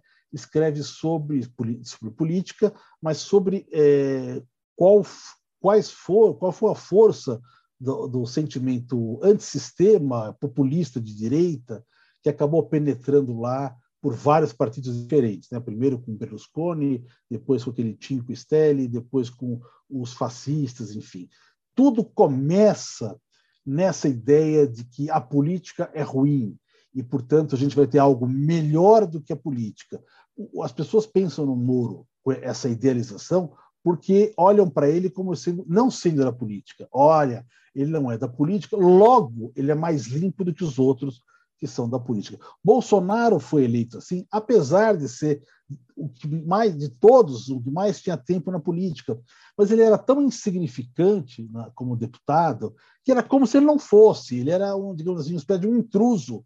A, participação dele e nenhuma era a mesma. Ele passou a vida inteira lá fazendo, a gente sabe muito bem, agora cada vez mais claro, fazendo as suas rachadinhas e enriquecendo com esse o salário dos assistentes, que ele não precisava porque não apresentava proposta nenhuma. Esse foi o percurso dele, todo mundo que trabalhava é, é, como deputado sabia disso, isso foi tocando, mas como ele estava circunscrito a um público específico, falar. Só que houve um momento onde o desgaste né, é, do político em si chegou num tal nível, né, isso não só do PT, mas uma propaganda antipetista gigantesca, mas que foi também caindo no Aécio, no Alckmin, no... ou seja, chega num resultado assim, olha, eu não quero político. E apareceu essa pessoa que era folclórico, que falava tudo aquilo que o político não falava, né? era matar, que ele tem que matar 30 mil, xingar todo mundo, eu vou bater no meu filho se ele, se ele, se ele, se ele, se ele for gay e tal. Então, ele se passou por um não político. Né? Por quê? Porque ele era um político insignificante e fazia uma, um, um, um discurso que nenhum político fazia, porque nenhum político tinha coragem de fazer, penso eu que muitos não tinham nem a vontade, enfim, de fazer isso. Então, o, Moro acabou sendo uma pessoa que é, é, instrumentalizou esta situação, né, de desgaste do, do, do, do político, né, Veja, e, e, quando ele vaza aquela conversa do Lula com a Dilma, conversa que estava fora da, da, do prazo de interceptação, etc., mas mesmo assim, ainda que estivesse dentro, uma conversa que não tinha nenhuma ligação com o processo em si, com o criminal, e mesmo que tivesse, isso tem que ficar no processo é, é, por, por, por, norma legal, né? É, tem que ser segredo de justiça quando você quebra o sigilo, mas só fica nos autos. Ele passou por quê? Porque isso era importante para definir questões políticas e coisas tal. Ou seja, ele faz uma passou uma, uma perspectiva moralista de eu sou do judiciário, luto contra a corrupção e aqueles políticos são corruptos. Lógico que ele só pegou um lado, mas enfim, tanto faz. Acabou chapiscando em outros depois na época do, do governo Temer, enfim. Veja a situação onde foi. A Dilma foi a piada do poder para entrar no lugar dele o Michel Temer, que teve que pedir um habeas corpus para não ser preso. Né? É, do ponto de vista de, de, de legalidade, de, de é, é, honestidade, etc. E tal, mais, pairaram mais processos contra o Michel Temer, embora aquela prisão também tenha sido muito é, é complicada, o processo contra ele, de fato, houve uma série de abusos também contra ele, do Rodrigo Janot, enfim, mas mais contra ele do que contra Dilma. Então, isso não justificava. Mas o que acontece é que criou-se essa ideia de que o que não for político é melhor.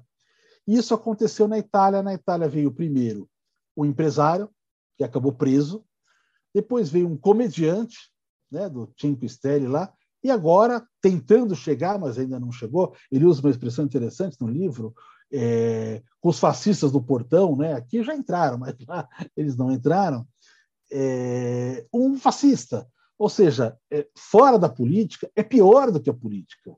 Então, cada um tem a sua posição. O, seu lado. o, o Sérgio Moro quer ser político, não vejo nenhum problema. Entra para ser político, seja político, mas não dá para dizer o seguinte: estou na política, mas não sou político. Eu sou um corpo estranho aqui e, portanto, melhor do que os outros. Isso eu acho que é, é extremamente é, é, é deseduca. A mídia deseduca isso porque a, porque a mídia interessa levantar certos candidatos e abaixar outros candidatos por questões econômicas. A mídia ela é um suporte é, é, de grandes empresas, ela depende do mercado. A mídia não vive sem mercado, portanto ela depende do mercado, então ela, é, ela quer o mercado funcionando ativo, porque assim ela tem publicidade, etc. E, tal. e portanto há um, um sentido ideológico é, é, nesse olhar. Não, é, não faço nem de sacanagem, é uma questão de preservação, de sobrevivência, enfim. É, então, só que tudo isso acaba criando essa ideia de que político é corrupto, ah, político é ladrão. Então, quem eu quero que me governe? Alguém que não seja ele.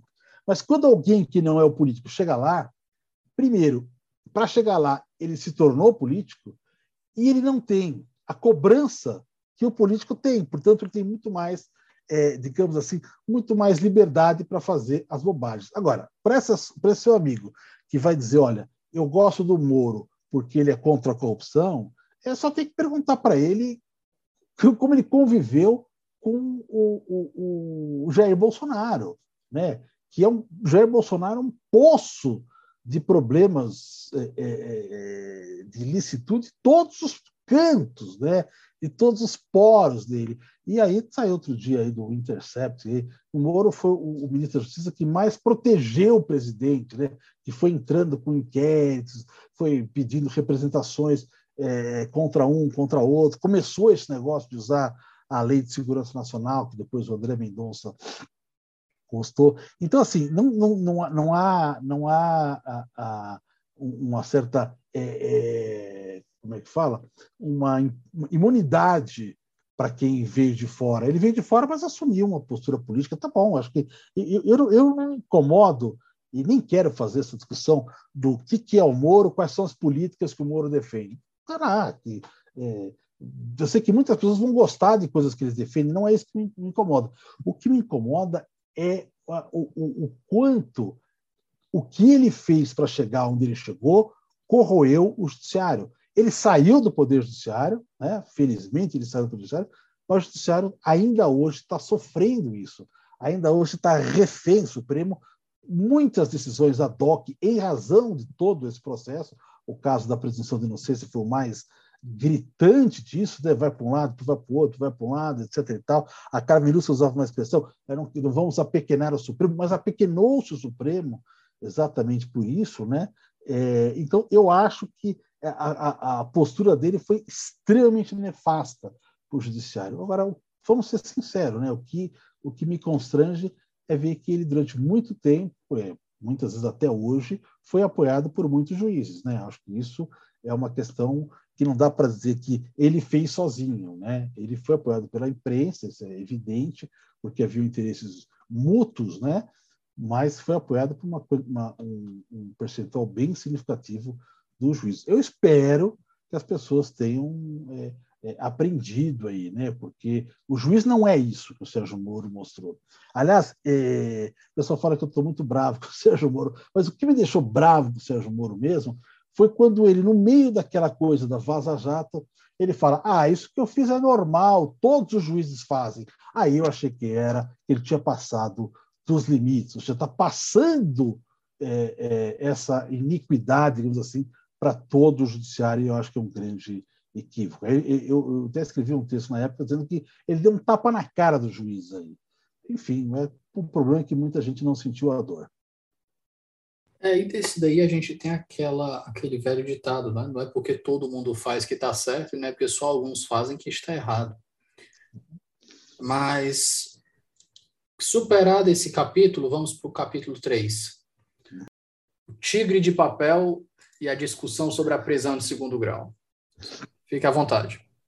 Tigre de papel é, é uma figura folclórica chinesa, né? Pelo menos ela foi é, tornada célebre aí por, por Mao Tse Tung, né? Eu acho que ele falava da União Soviética, mas eu não tenho certeza, de alguns adversários, quando ele dizia: nah, esse aqui é um tigre de papel. Ele é, é forte, mas não, não só, só na aparência, só ruge. Né? É, eu usei essa expressão para falar é, a contrário do senso da Constituição, né? ou seja, é, que nós construímos um, um sistema é, mesmo quando nós construímos sistemas liberais, sistemas garantistas, nós continuamos com práticas é, autoritárias, né?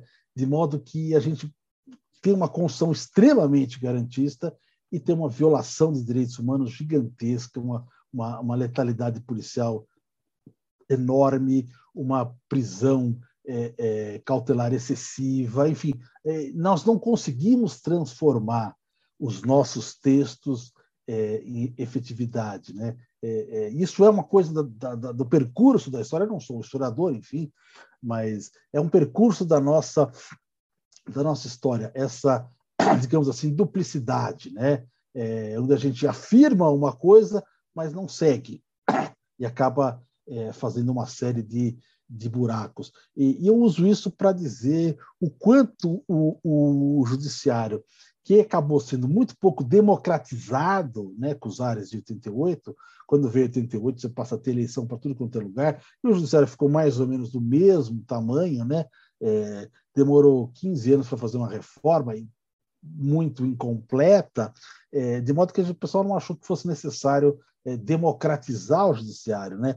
E, e, e ao não fazê-lo, você mantém uma estrutura que não só é conservadora, como ela é tradicional. Então as pessoas continuam decidindo hierárquica, né? Continuam decidindo como a cúpula dos seus tribunais decide. Portanto, você não consegue utilizar é, é, questões mais modernas. Enfim, eu, eu comparei isso a um, um, hospital que tem uma aparelhagem é, das mais modernas, mas não estimula os seus médicos a utilizarem. Aliás, muitas vezes ao contrário, né? Às vezes quem, quem acaba tendo uma postura muito garantista sofre aí com várias discriminações ou até processos criminais. Em casos aí, pessoas foram censuradas porque decidiram com ideologia, e a ideologia, no caso, era, é, o minimalismo penal, ou o garantismo, ou levar a Constituição. Aquilo que o Supremo decide lá em cima, você decidir no cotidiano, parece, parece um, um caso de quase que de um terrorista, né? E como a gente ainda preserva essa ideia de hierarquia, a gente não consegue é, ultrapassar isso. Né? O caso da prisão em segundo grau, acho que mexe um pouco com, a, com o segundo paradoxo também, né? que é essa ideia de, de é, tomar uma decisão que possa agradar determinada faixa é, é do, do, da opinião pública, enfim. essa opinião pública que a gente conhece muito é, dirigida e conduzida, formatada pelos leitores é, de jornais, então não representa propriamente é, é um, um, coletivo, mas mesmo que representasse, né, ainda que as pessoas é, preferissem, olha, eu quero a pena de morte, olha, eu quero que ele fique preso desde o início, etc. E tal, é, ainda assim, o judiciário está aí para defender. A Constituição existe para defender a sociedade dela mesma, né? de coisas que ela não pode, é, não pode fazer, sob pena de, de, de, jogar fora a democracia. Nós somos uma democracia constitucional, né? ou seja, ela não é só a regra da maioria, ela é a regra da maioria com a preservação de uma série de garantias éticas né? dentro da, da estrutura. Então, me parece aí, será que você chamou a questão do, do, do é, segundo grau? Eu, coincidentemente, agora estou preparando aí é, é, uma segunda edição do meu livro Princípios Penais, né?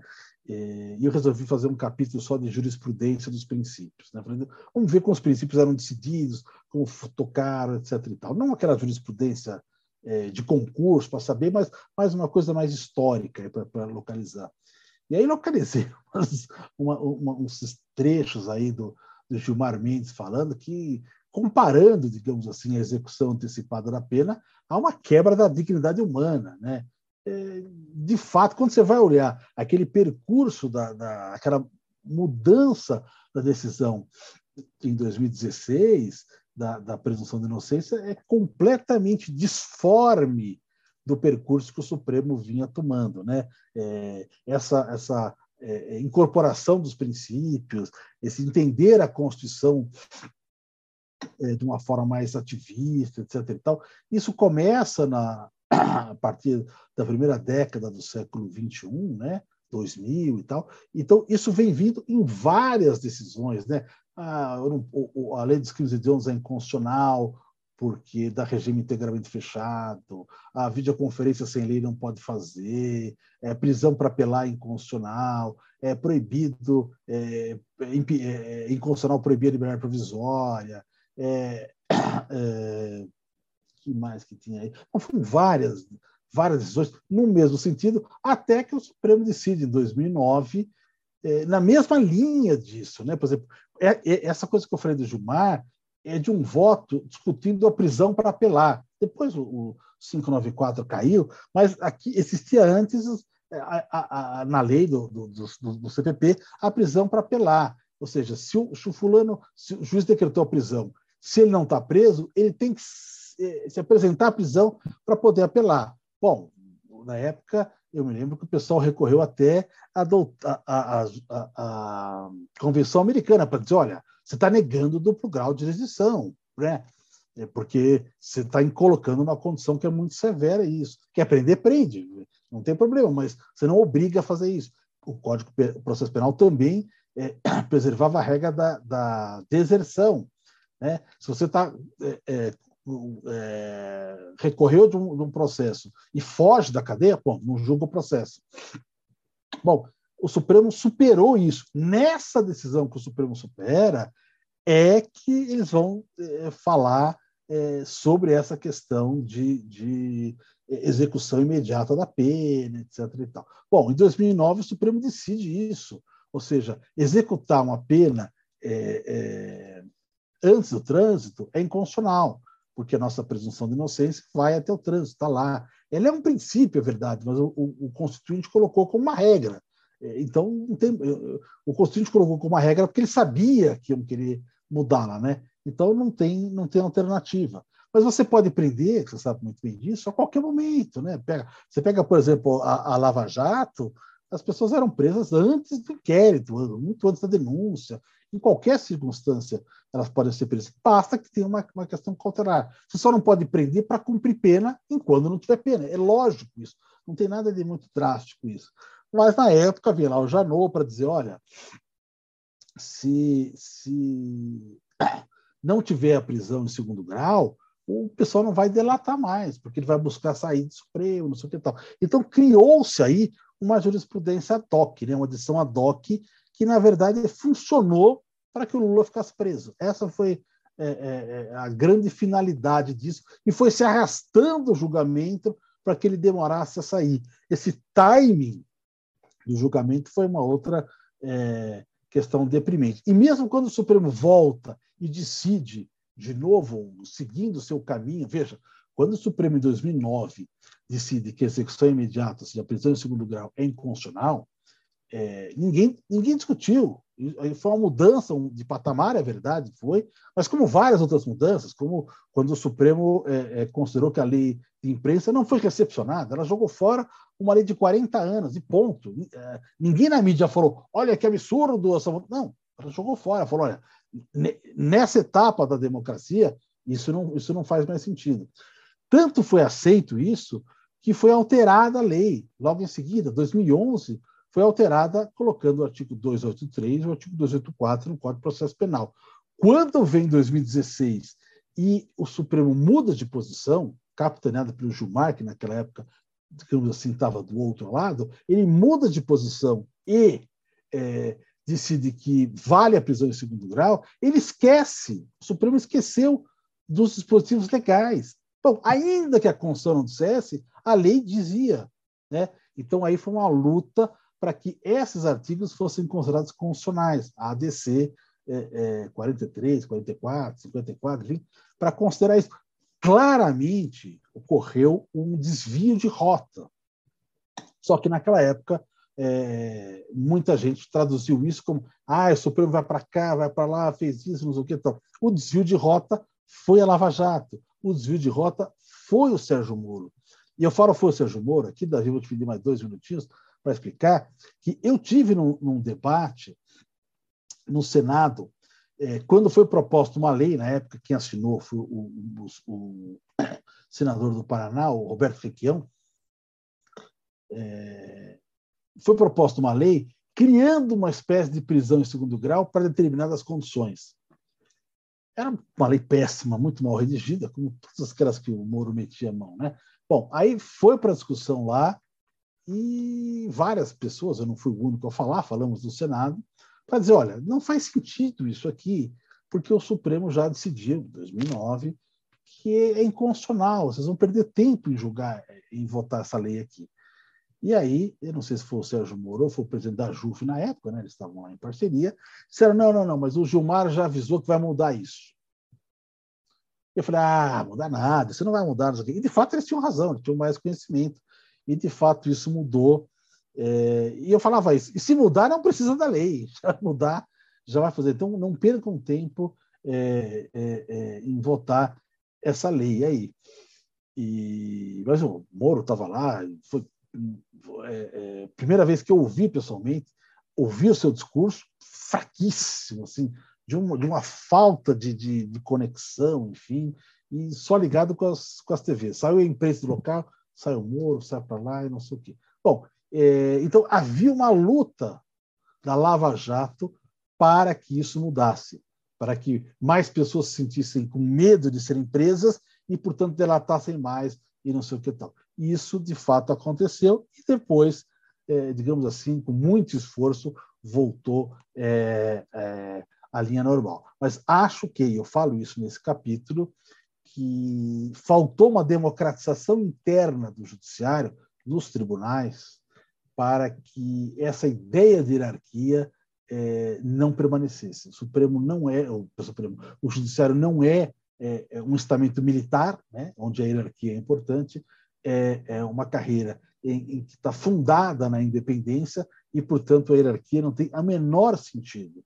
Né? Então, à custa disso, você mesmo falou aqui que tem juízes que julgam contra os precedentes. Né? Nós temos aqui no Estado de São Paulo um tribunal muito resistente aos precedentes. Né? O STJ tem brigado é, com a gente bastante é, nesse sentido, e, ao meu ver, com muita razão. Né? Eu, quando tenho votar, eu tenho colocado aqui, vamos seguir os precedentes do, do, do, do STJ, enfim, porque, é, mas isso é uma coisa espetacular. Se o, o, os tribunais não seguem é, é, os precedentes dos tribunais superiores, como você pode pleitear até a prisão em segundo grau? Porque você está dizendo o seguinte: olha, eu quero que pare de discutir, aliás, o Peluso sugeria isso, né? PEC Peluso, eu quero transitar em julgado em segundo grau. Mas, ora, o mínimo que você podia fazer para apresentar isso, eu não concordo com a tese, mas do ponto de vista pragmático, é vamos unificar a nossa jurisprudência contra o segundo grau para dizer não tem relevância aí ao STJ. Porque se você julgasse aqui exatamente o que se julga lá, para que, que o cara vai lá? Mas hoje, hoje é aquela, aquela brincadeira lá do Toy Story, né? Por que, que a galinha atravessa a rua? Porque ela tem que chegar do outro lado. Por que, que, a defensoria vai ao STJ? Porque ela ganha no STJ. Há uma série de, de temas onde ela ganha mais de 60%. Isso é, é inimaginável isso. É, se um recurso que ganha mais de 60% é porque está mal, mal julgado, mal decidido. Então, me parece que se você quer a prisão em segundo grau, se você quer transitar agora aqui, o mínimo que você tinha que fazer era unificar os precedentes, unificar sua decisão de acordo com o Supremo e com o STJ. A gente não respeita a súmula do Supremo, né? Fazer. Semer, um ponto aqui que eu estava me recordando na conversa que eu tive no episódio passado, né? E que fica meio bagunçado para quem está ouvindo, mas é, eu estou gravando com o Semer aqui no começo de janeiro. O episódio vai ao ar no começo de março. A gente está aqui com a pauta do 11 aqui a mil. Esse começo de ano começou muito corrido, mas Sam, no episódio 80, o episódio 81, episódio 80, eu conversei com o Tushnet e num momento, quando a gente conversa sobre as instituições de proteção à democracia, ele disse que um dos problemas que ele estudou aqui na Lava Jato é que quando as instituições, agências de combate à corrupção, por exemplo, vão fazer esse tipo de coisa em um sistema que não é friendly para esse tipo de coisa, que geralmente o sistema ele tem mecanismos para resistir, o que acontece é que os investigadores, os juízes, eles tendem a fazer inovações legais. E ele disse, ele, ó, num sistema como o common law, isso não é muito estranho. que o juiz faça uma interpretação diferente, porque às vezes a interpretação ela é possível, ela só não é dominante. Mas num sistema como no sistema como common law, mas num sistema de vocês como civil law, você vê que a, a, as coisas são um pouco diferentes. E quando você acrescenta aí o, o que aconteceu com a Vaza Jato, aí degringola tudo. Mas eu te pergunto, é, e aqui eu não quero ser capcioso de forma nenhuma, não quero que você não, não se sinta nem obrigado a conseguir dar uma resposta, porque não é nem seu trabalho. Mas eu te pergunto, como fica o combate à corrupção, por exemplo, num sistema que é tão avesso a resultados nessa seara? Que, por exemplo, a Lava Jato, muito do que se deu pela Lava Jato foi o que você falou. Aconteceu por quê? Porque o povo não aguentava ficar preso. E eles prendiam para conseguir confissão, para conseguir acordo de delação premiada. E aí eu pergunto, como fica, como ficaria a impunidade, o combate à corrupção, como ficaria tudo isso perante a opinião popular que cada vez fica mais desacreditada no sistema judiciário? Que, como é que você enxerga isso? Eu não, eu não vou te pedir, não, porque é até demais eu te pedir uma resposta, mas eu te peço uma reflexão sobre o tema. Bom, a primeira coisa que eu diria é, Davi, é, que é, é, não é não é propriamente uma pretensão, eu diria que é mais uma ignorância você imaginar que vai resolver um problema, qualquer que seja ele, pelo direito penal. O direito penal não é um bom solucionador de problemas. É, ele chega tarde e, e, o que ele tem para trazer, via de regra, é, é uma retribuição por algo que já foi praticado. Então, assim, é, por mais que a gente vá discutir mecanismos é, de julgamento, etc. e tal, não é isso que vai é, reduzir é, corrupção. Acho que é, um, é um equívoco você imaginar que exista uma relação entre uma coisa e outra. como é que você reduz corrupção? É através dos instrumentos de transparência. Dizer, você diminui as oportunidades para que esses fatos aconteçam. Lógico, acho que há várias questões, né, como educação, etc. E tal, mas é, coisas que são de mais curto prazo é, reduzir a é, opacidade do sistema e reduzir isso que você chama de sistema não friendly. Né? Um exemplo claro do sistema não friendly é a forma como Bolsonaro escolheu o Procurador-Geral da República. Eu vou escolher ele entre aqueles que são mais meus amigos ou que me prometem mais é, é, blindagem. Ponto. Então, você pode ficar falando o diabo do negócio, né? É, não, não teve nada de PT, oposição, garantismo, nada. Tudo isso acabou porque o Procurador-Geral da República, que é um dos cargos mais importantes do país, é amigo e politicamente é, vinculado ao presidente que é o, o seu, digamos, é, possível investigado. Bom, acabou. Isso foi um, um, um golpe assim fatal. Bom, se nós vamos voltar para trás e analisar como era essa escolha é, do Procurador-Geral da República, a gente vai ver o seguinte: o Fernando Henrique Cardoso fez exatamente a mesma coisa. Aliás, fez até mais, porque ele deixou o Geraldo Brindeiro, se não estou enganado, por oito anos seguidos. E o Geraldo Brindeiro também recebeu a alcunha do engavetador geral da República. Né? Não quero difamar o Brindeiro, é recém-falecido, mas é um fato que isso acontecia, né? E ele era escolhido exatamente por causa disso, né? Então, qual foi de todos esses momentos? Quais foram os momentos onde foi mais possível avançar na, na perspectiva é, de você investigar? Quantos procuradores foram escolhidos por outros, não pelo presidente? Ou seja, o presidente escolheu o primeiro da lista é, atendeu a lista e escolheu o primeiro da lista, etc. E tal. Ou seja, isso não é questão de direito penal. Isso foi tornou esse ato tornou muito mais friendly, como você usou a expressão, do que todos os outros. E não houve aí nenhuma alteração é, é, legal, nenhuma alteração legislativa, porque essa lista não é uma lista obrigatória, é apenas um compromisso. Por isso que eu te falo, é, a questão não é de direito penal. Né? Porque se você faz do jeito, que, do jeito que fez o Bolsonaro ou o jeito que fez o Fernando Henrique, ponto. Você não vai ter investigação, pronto. Ah, mas se você faz do outro jeito, você vai ter investigação. Então, a primeira coisa que essas pessoas tinham que dizer é: olha, a gente dá a mão à palmatória, porque o único que fez isso, os únicos que fizeram dessa forma foram Lula e Dilma. Né? Mas, no entanto, isso não, isso não, não transparece, isso não parece ser algo que eles reputam, os, o pessoal da Lava Jato, o MPF não, né? Mas digo, o pessoal da Lava Jato reputa isso como importante. Aliás, não reputa mesmo, né? Porque naquelas conversas a gente viu a postulação de membros da Lava Jato é, para entrar, sabendo que não entrariam na lista. Portanto, mesmo os lavajatistas também não queriam, também não tinham essa pretensão de que os procuradores fossem escolhidos exclusivamente para aqueles que estavam na lista. Esse, esse dei um exemplo.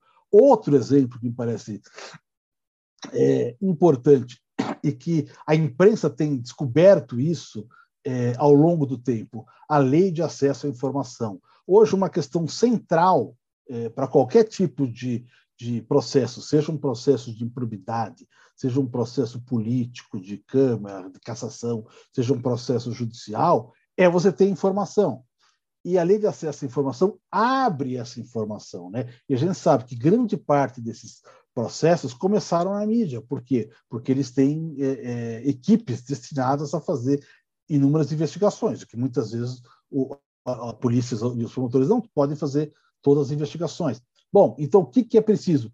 É, é permear a, a, a abertura à informação, que foi um projeto que veio da gestão da Dilma, e que hoje está sepultado, no governo Bolsonaro está sepultado. Como alguém que se diz defensor da corrupção pode dizer, participei do governo que sepultou na prática a lei de acesso à informação, porque tudo tem sigilo de 100 anos, até a carteirinha do, do presidente, e dizer, ah, sobre... é uma mentira, é uma falácia. Ou seja, se você não trabalha para reduzir a opacidade, você não trabalha para impedir a corrupção. Essa que é a questão. Porque, veja, é, eu vi lá aquelas 10 medidas contra a corrupção, que era a cabeça do Deltan, com a contribuição do Moro, etc. E tal. O que, que tinha lá de medidas administrativas, operacionais, para aumentar a transparência? Zero. Praticamente zero. Só tinha lá o teste de fidelidade, né? É, é, de fidelidade, aquele de você fazer uma, uma jogadinha contra não sei o quê. Por que, que não tinha nada? o pacote anticrime, o que é que tinha para quebrar, digamos assim, organização criminosa e a informação? Nada. Por quê? Porque eles têm uma visão de que esse é um problema moral e, portanto, você vai resolver com direito penal.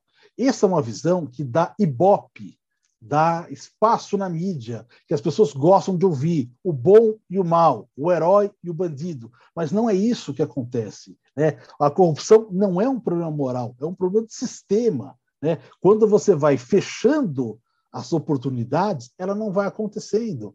Não é uma questão de ser, ah, eu quero botar lá pessoas honestas. Veja, o Deltan Dallagnol queria manusear 2 bilhões e meio numa fundação sediada em Curitiba com dinheiro recuperado do Brasil em nome dele ou deles lá do MPF para fazer formação política. Passa dois anos, ele está num partido político e ganhou dinheiro a rodo fazendo palestras pelo país, inclusive com, fazendo palestras privadas e sigilosas com é, é, agentes do sistema financeiro, provavelmente passando informações é, ou, ou, opiniões que seja que ele recebeu é, é, através da, da, da, sua experiência é, é, no processo. Né? Então, veja, o que, que é importante para combater a corrupção? É você encontrar mecanismos, controladoria geral da República. Isso é importante.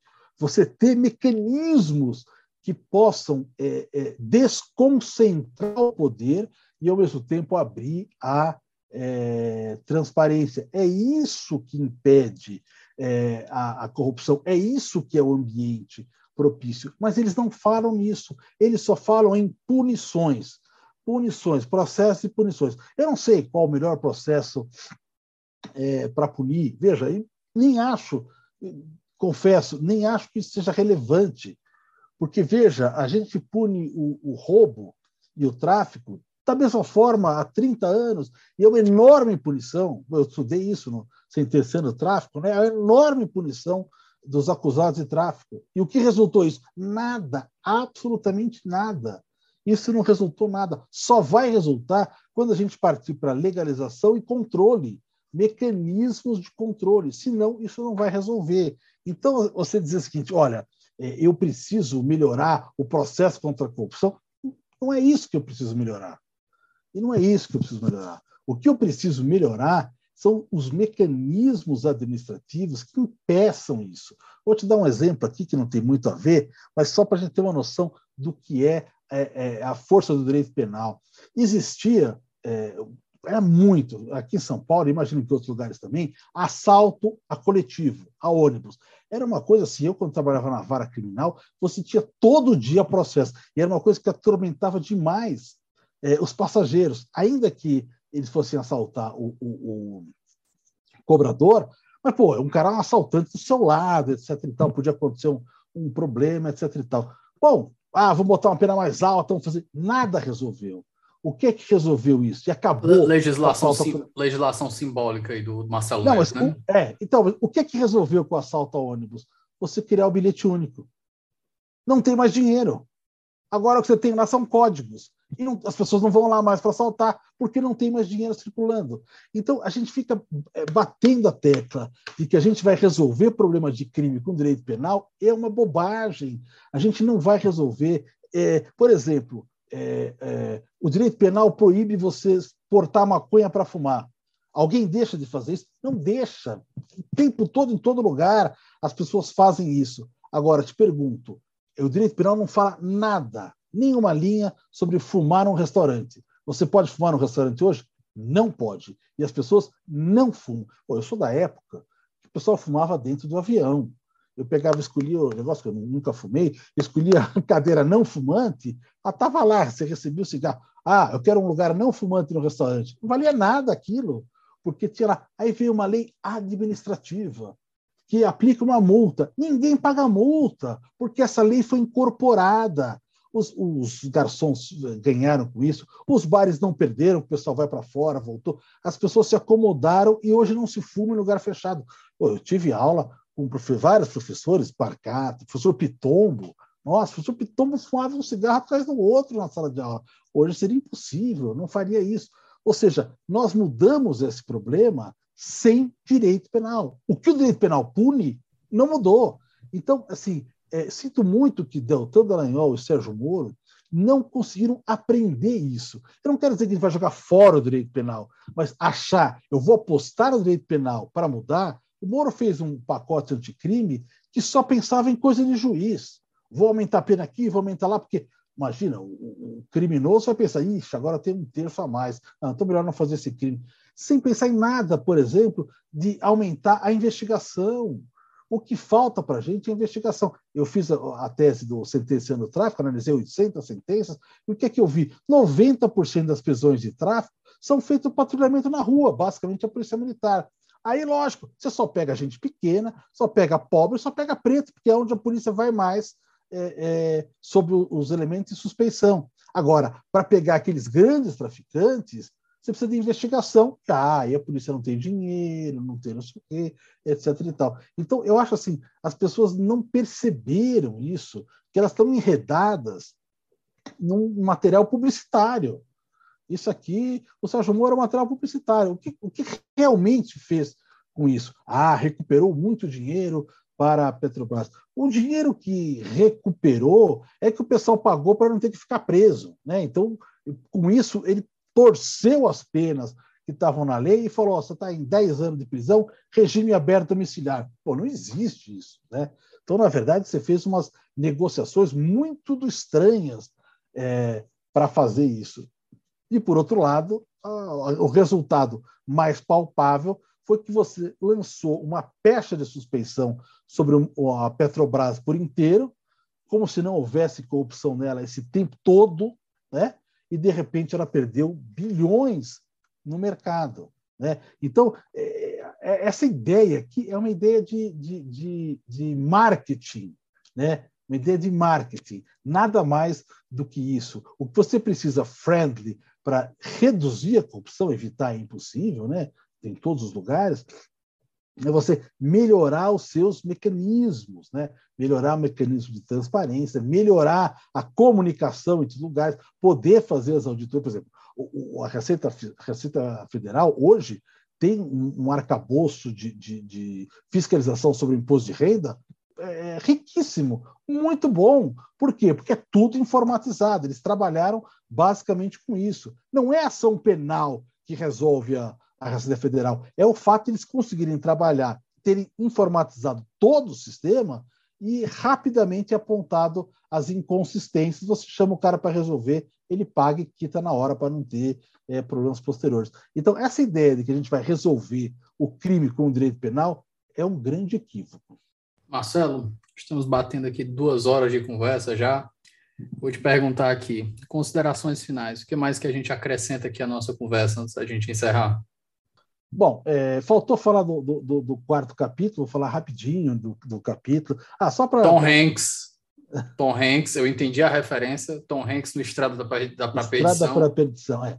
é. Só lembrando que, para quem for comprar o, o, o livro, os quatro capítulos, cada um tem um desenho, uma ilustração que abre e essa ilustração é do meu filho. Então, acho que essa parte mais importante. Como eu combinei com ele de passar uma parte dos direitos autorais, ele está começando a me cutucar, falou, pai, cadê aí? Eu falei, sei, tem que vender o livro, né?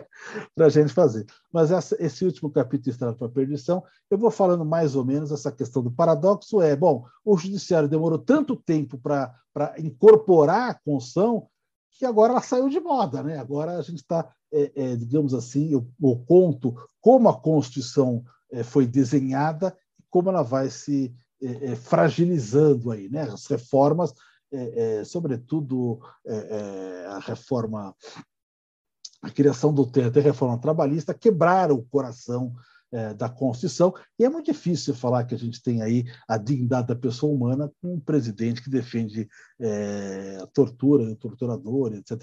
É, é, é, muito incompatível essa situação. E aí, a, a, questão que me parece que, sei lá, seria, digamos assim, um quinto capítulo, né, um quinto paradoxo, que eu, eu até falei para o Valim, né, da editora, falei, a gente vai ter que fazer uma segunda edição, é, é, tentar entender essa postura do judiciário em contraposição né, como ele está sendo colocado como, digamos assim, a, a, única oposição efetiva ao governo do Bolsonaro. É ruim isso, porque ele não tem condição de fazer oposição, ele vai dar decisões terríveis e mandar prender, mas, por outro lado, vai dizer que não, eu vou, eu vou, eu vou é, é, punir a, a, o disparo de mensagens só no ano que vem, agora fica desse jeito. Tal. Quer dizer, não é a forma disso, e acho que tem a ver com aquilo que você falou. Os políticos, de certa forma, deixaram para o judiciário essa, essa questão de ele se antagonizar, de ele se expor, quando, na verdade, acho que o, que o governo está aí porque há, uma, há um interesse econômico, financeiro e político de que ele continue. Né? Então, acho que. Mas tentar entender é, o judiciário nesta, nesse momento, é, eu acho que ele tem posições muito positivas. Né? A questão é, a questão mais importante, a meu ver, é, da pandemia é, desses últimos tempos foi a decisão do Supremo pela competência é, é, concorrente entre Estados e União. Acho curioso, é, vou recuperar aqui um, um, um, dado que perguntaram ao Sérgio Moro, perdão, perguntaram ao Gilmar Mendes se ele achava que o Sérgio Moro podia ser ministro supremo, lá para trás. E o Sérgio Moro falou assim, mas ele não, ele não sabe nada de. Estou falando assim de ouvido, né? Mas ele não sabe nada de direito, só fica falando de prender pessoas. Porque, veja, a questão mais importante que está sendo discutida aí, que é a federalização ou não, ele não, não participou, não participou. Essa foi a questão jurídica mais relevante do governo Bolsonaro, que foi realmente importante, porque, no fundo, o que o governo queria era fazer imunidade de rebanho. E a gente não teria 600 mil mortos, teríamos, sei lá, 2 milhões de mortes. Então, o Supremo teve uma posição, a meu ver, é, é, muito importante é, é, nesse ponto. Por outro lado, eu não vai dar tempo para a gente falar aqui, mas eu acho muito questionável essas decisões tomadas pelo ministro Alexandre de Moraes, que de repente virou, digamos assim, o juiz natural contra todas as pessoas que falam do Supremo. Eu confesso, eu gostaria, eu gosto muito de, dessa, dessa ideia de ver o Daniel Silveira e o Roberto Jefferson presos, principalmente o Roberto Jefferson, que ele pede para ser preso o tempo todo. Mas ele não é mais deputado, ele não tem foro privilegiado. Eu não consigo entender isso, essa questão da competência, e não adianta muito a gente ficar imaginando que eu vou tocar o inquérito sem o procurador-geral, porque o inquérito, no final, ele vai para a mão do procurador para arquivar ou não arquivar. Infelizmente, talvez a gente possa tomar decisões, pensar numa reforma para tirar essas posturas de, dos grandes autocratas da democracia. Acho que é uma coisa que me incomoda hoje. Por exemplo, o presidente do Supremo, ele diz o que entra e o que não entra na pauta. Ponto. Então, ele segura o processo. O Fux está segurando o juiz de garantias, já aposentou o Celso de Mello, já aposentou o Marco Aurélio, daqui a pouco aposentou o Lewandowski. Aí, quando ele colocar, não sobrou mais juiz para garantir o, o, o, juiz das garantias, que é uma liminar a referindo do plenário, que não foi levado ao plenário para referindo. Procurador-Geral da República, ele para todas as ações possíveis para fora. Então, acho que a gente tem que repensar, não sei como, pensar em, em outros mecanismos, é, que dentro de uma democracia não podemos ter poderes autocráticos. É, ou ninguém pode ser o poder de uma pessoa só, pode parar toda a sociedade. Então, acho que isso é para refletir, gente que tem mais é, é, condições. Esse pessoal que vem aqui, Davi, que você chama aqui no Onze Supremos, que eu aprendo bastante aqui, adoro aquela série aí da, da Suprema Corte dos Estados Unidos. Eu conheço muito pouco e ouço bastante isso, acho muito interessante, mas uma série de pessoas que você recebe aqui que acho que é uma coisa para pensar, para a gente é, repensar, para quando voltarmos no Estado democrático de direito, aperfeiçoar. Olha, é, não deu certo isso aqui, não dá para dar tanto poder ao procurador-geral. Vamos achar um mecanismo de ter uma ação subsidiária mais efetiva, etc. E tal. Vamos fixar é, um, um, controle sobre a presidência dos tribunais, para que eles não possam tomar decisões, é, é, escolher quando vai ao processo, quando não vai. Vamos regrar o prazo das, das vistas. Pô, Gilmar Mendes segurou o processo mais de um ano é, e mudou a decisão. É, o, o, tempo muda a decisão. Teresa Vaz segurou o processo contra o Eduardo Cunha por cinco meses. Aquilo mudou, mudou o país. Então, acho que uma democracia não pode ser centrada na autocracia, ou seja, poderes individuais. Esse é o recado, sim, é o que mais me incomoda agora, nesse momento. Marcelo, bloco final, indicações culturais. Eu dou o pontapé inicial aqui com seu livro, Os Paradoxos da Justiça pela Contracorrente, para quem estiver interessado. Agora eu lhe pergunto aqui, qualquer outra indicação cultural, você que já é ouvinte do 11 já deve saber que indicações culturais variam de todos os tipos de cultura que você pode imaginar, desde um livro até um filme aí. Sinta-se à vontade. Olha, quanto a livro, eu vou dizer o seguinte: eu gosto muito de biografia, mas eu não lembro a última que. Estou brincando aqui com você, fazendo a brincadeira com o Sérgio Moro. É, o que, que eu podia falar de, de coisas que eu tenho lido recentemente? Eu, eu, eu li é, é, recentemente três biografias muito interessantes, muito diferentes, mas muito interessantes. Uma biografia do Marx pelo Zé Paulo Neto. É, é, Zé Paulo Neto é um professor estupendo, né? E é muito interessante ele fazer. É, é, é uma espécie de uma introdução para quem quer, quer entender o marxismo. Eu não entendo o suficiente, li muito pouco, mas ele vai mostrando como os pensamentos foram sendo construídos ao, ao redor da vida. Muito interessante uma biografia que também achei muito legal, é, muito atual, inclusive, é a do Samuel Weiner, né?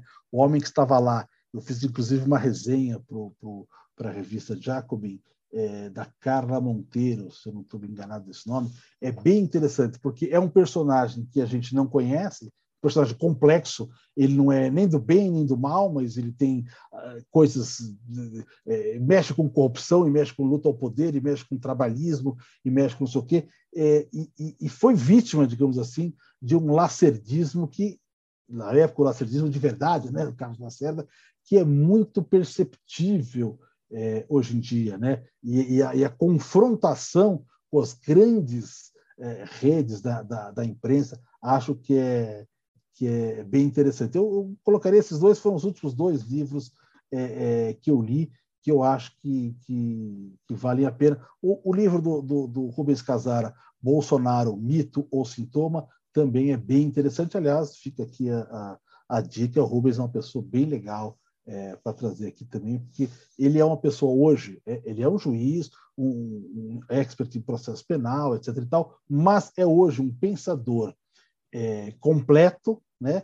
E um pensador sobre o neoliberalismo que o intelectual que pensa o neoliberalismo de várias é, é, facetas diferentes, é, sobretudo a ideia da racionalidade neoliberal, inclusive que tem muitos é, reflexos no direito. Acho que, é, acho que é uma pessoa interessante para conhecer esses livros novos que ele, tem, que ele tem escrito e também trazer aqui. Nós caminhamos agora para o fim do nosso episódio, Marcelo. Gostaria de agradecer a participação. Nós estamos encostando as duas horas aqui de conversa. Dá uma boa corrida.